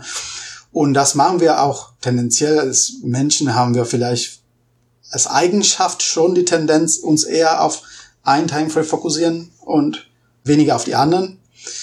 Äh, ich würde auch schon mal dazu noch sagen, ich glaube, wir alle haben schon eine Tendenz eher uns auf die Gegenwart zu fokussieren, aber den, dennoch, es gibt trotzdem noch Leute, die auch noch sich äh, im Vergleich zu anderen Menschen immer mehr so Sorgen über die Zukunft machen oder mehr planen und Menschen, die ja sehr nostalgisch vielleicht sind und immer über die Vergangenheit sehr oft denken und viel in der Vergangenheit einfach leben quasi.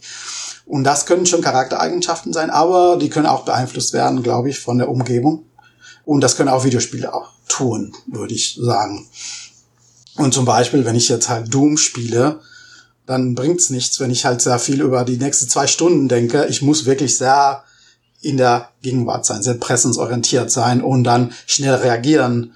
Die Reflexen sind auch da sehr wichtig und man wird impulsiver, wenn man diese Spiele spielt. Ne? Die sind auch dazu auch designt und das Ganze drumherum und Gestalten vom Spiel bringt uns dazu, sehr impulsiv zu werden, aggressiv auch sogar und so weiter. Also typisch eigentlich auch für First-Person-Shooter. Man muss ja. schnell reagieren, sozusagen auf visuelle Reize, äh, schnell eine Reaktion, wie du sagst, impulsiv auch handeln, äh, schnell eine Reaktion zeigen. Das auch als Merkmal von genau. First-Person-Shootern.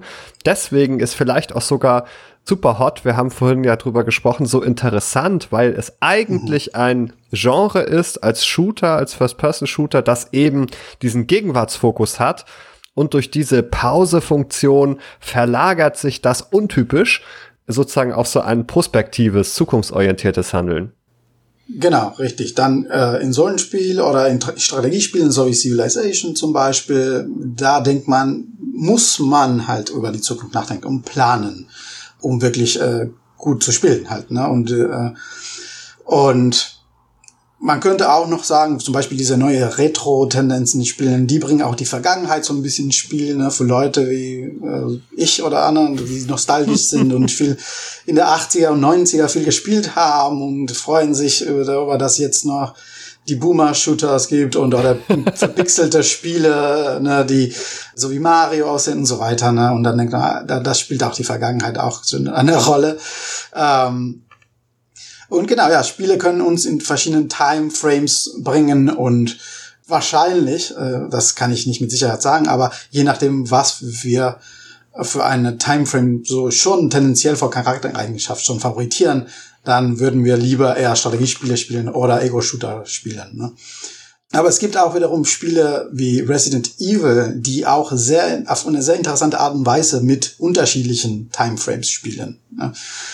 Die das analysiere ich auch ähm, in meinem Buch und zum Beispiel jetzt Resident Evil 1. Wir sind in diesem Haus, da gibt es Zombies, es ist sehr dunkel, unsere Figur ist schwach, bewegt sich so ein bisschen komisch und langsam Ganz am Anfang haben wir nur ein Messer und eine Pistole, gar nicht so viel Munition. Und das bringt uns schon ähm, einen Zustand, was sehr impulsiv ist. Ne? Wir haben Angst, wir spüren starke Emotionen quasi und wenn wir einen Zombie sehen, dann sind wir schnell halt erschrocken und dann hat man in dem Moment vielleicht so die Tendenz, direkt die Pistole rausnehmen, so viele äh, Kugeln zu schießen, bis der Zombie ja stirbt. Vielleicht ist das aber im, im Spiel wie Resident Evil nicht die beste Entscheidung, weil da man so wenige Ressourcen hat, muss man die sehr gut verwalten. Sonst kann man irgendwann hat man keine Munition mehr und dann musst du dieses Messer benutzen, was äh, für ja überhaupt nichts kann.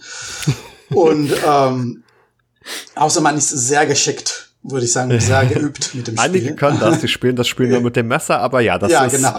definitiv der schwierigere Weg. Ja, und ähm, genau, deswegen gibt es so eine, so eine Spannung zwischen dieser Zukunftsorientierung, die wir als Spieler, Spielerinnen halt haben müssen, um gut zu spielen. Aber diese ästhetische Ebene, die uns auch in eine sehr präsensorientierte, äh, gegenwartsorientierte so Einstellung bringt.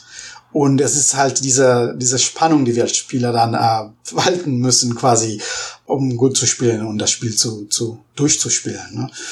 Und das habe ich auch so die Ästhetik quasi der Selbstkontrolle genannt. Ne? Man muss diese Impulsivität quasi unterdrücken und sagen, nee, schieß jetzt nicht alle Kugeln, nimm dir ein bisschen Zeit, geh mal vielleicht lieber ins andere Zimmer, wo es keine Zombies gerade gibt und so, denk mal drüber nach oder wir können auch diese Safe Rooms äh, in Resident Evil, wo nichts passiert, ne, wo man das Spiel speichern kann und das Inventar so in Ruhe verwalten kann und so benutzen ein bisschen so Strategien auszudenken, weil es auch im Resident Evil sogar die Safe States äh, gering so oder rar gesetzt sind. Quasi, wir haben diese Ink Ribbons, die wir halt an Schreibmaschinen benutzen, um das Spielstand zu speichern. Und wir haben nicht unendlich halt äh, Ink Ribbons. Deswegen sogar das müssen wir gut verwalten.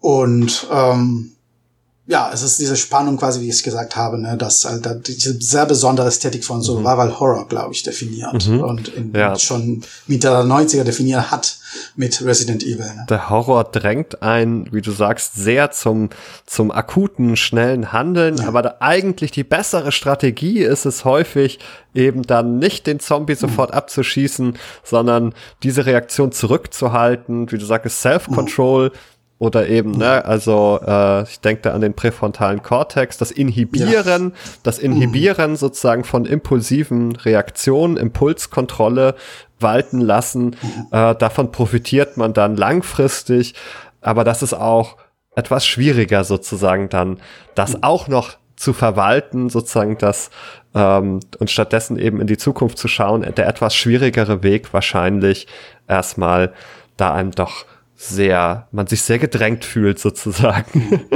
Ja. Im Hier und Jetzt. Ist ja auch ein Lifetime-Skill, der also einem in der Gegenwart, im echten Leben auch durchaus äh, für die eigene Psychohygiene ja. äh, dienlich sein kann, ne? Ja, genau. Vielleicht sind diese auch Skills, die man in Resident Evil auch entwickelt, auch äh, transferierbar zu, zum realen Leben. Ne? Und man kann mit Resident Evil auch Selbstkontrolle üben und lernen. Das ist, ähm, es gibt auch nicht mit, nicht mit Resident Evil, aber mit anderen Spielen auch so Studien gemacht, die, die gezeigt haben, diese Skills sowie Selbstkontrolle, die in Spielen geübt werden, auch transferierbar sind. Jetzt im Fall von Resident Evil kann ich jetzt nicht sagen, ob das klappt oder nicht, aber ich könnte mir das schon vorstellen, ja. Ja, das wäre doch auf jeden Fall auch mal wieder eine Studie wert. Ich glaube, wir haben heute viele kleine Forschungslücken aufgetan, ja. wo man vielleicht noch mal, äh, wenn man eine Forschungsarbeit um digitale Spiele herum sucht, mit einsteigen kann. Und ich glaube auch, wenn ich hier mit Blick auf die Uhr schaue, dass es an der Zeit ist, für heute diese Folge zum Abschluss zu bringen. Aber ich würde gern dir noch einmal ein letztes Wort auch geben, Federico. Möchtest du sozusagen noch etwas ganz Wichtiges zum Thema uns abschließend auf den Weg geben? Es gibt, äh, also wie gesagt, ich habe ein ganzes Buch geschrieben, deswegen kann ich noch. und ich, die, meine letzten drei Jahren waren auch in der Zeitwahrnehmungsforschung jetzt empirisch. Äh, und deswegen gibt es noch vieles zu sagen. Aber was ich jetzt schon als Schluss vielleicht sagen könnte, ist ja, ich glaube, wir tendieren dazu, die Zeit und Zeitwahrnehmung für selbstverständlich zu nehmen in der Regel und realisieren nicht, wie wichtig es ist für alles, was wir tun. Und das ist auch Videospiele oder Computerspiele sind keine Ausnahme in diesem Fall. Und und auf die Zeitwahrnehmung zu achten, ist nicht nur also wichtig, um besser zu verstehen, ne, wie, wie wir ticken als Menschen, wie Videospiele sind und warum sie, Videospiele so sind, wie sie sind, äh, sondern auch besser auch mit uns selbst umzugehen und äh, ja, wie wir das schon gesagt haben, ne, auf unsere mentale Gesundheit zu achten. Äh, da, da spielt die Zeitwahrnehmung auch eine sehr wichtige Rolle.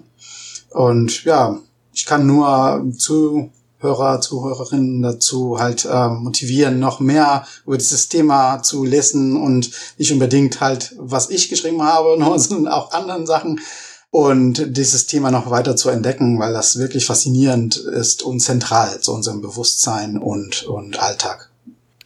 Vielen, vielen Dank dass du heute da warst, Federico. Vielen Dank auch an Jolina und Nikolas natürlich. Schön, dass auch ihr heute da wart. Ich glaube, wir haben alle wieder gesehen, etwas, das wir in der Psychologie, glaube ich, häufig beobachten. Nämlich, dass eine ganze Menge von dem, was wir für selbstverständlich halten, schon eine mhm. große Leistung erstmal ist des menschlichen Geistes, dass da eine ganze Menge passiert und dass wir mit vielen dieser Fähigkeiten bereits äh, mehr oder weniger auf die Welt kommen und sie dann nur noch ausgestalten äh, müssen, aber dass wir sozusagen einem großen Repertoire hier äh, schon ausgestattet sind und das ist unter anderem die Fähigkeit, Zeit zu empfinden und Zeit wahrzunehmen und äh, wenn ihr da draußen ein bisschen Zeit noch übrig habt, dann hört mir kurz zu und nehmt euch auch vielleicht noch mal die extra Zeit, uns auf iTunes eine äh, gute Bewertung dazulassen, wenn euch der Podcast oder diese Folge gefallen oder abonniert uns einfach bei Spotify. Dort könnt ihr einfach auf Follow drücken und dann erhaltet ihr unsere aktuellste Folge alle 14 Tage neu. Und wenn ihr uns darüber hinaus auch mit einer kleinen Spende unterstützen wollt, dann könnt ihr auch das tun. Dann könnt ihr einfach auf Steady gehen, nach Behind the Screen suchen und dort ein kleines oder großes Päckchen der Unterstützung dalassen. Das würde uns auf jeden Fall sehr freuen und nicht nur das, sondern auch wirklich dabei unterstützen, diesen Podcast auch in der Zukunft fortzusetzen. Und mit diesen Worten verabschiede ich mich schön, dass ihr zugehört habt und bis zum nächsten Mal. Ciao. Tschüss. Dann.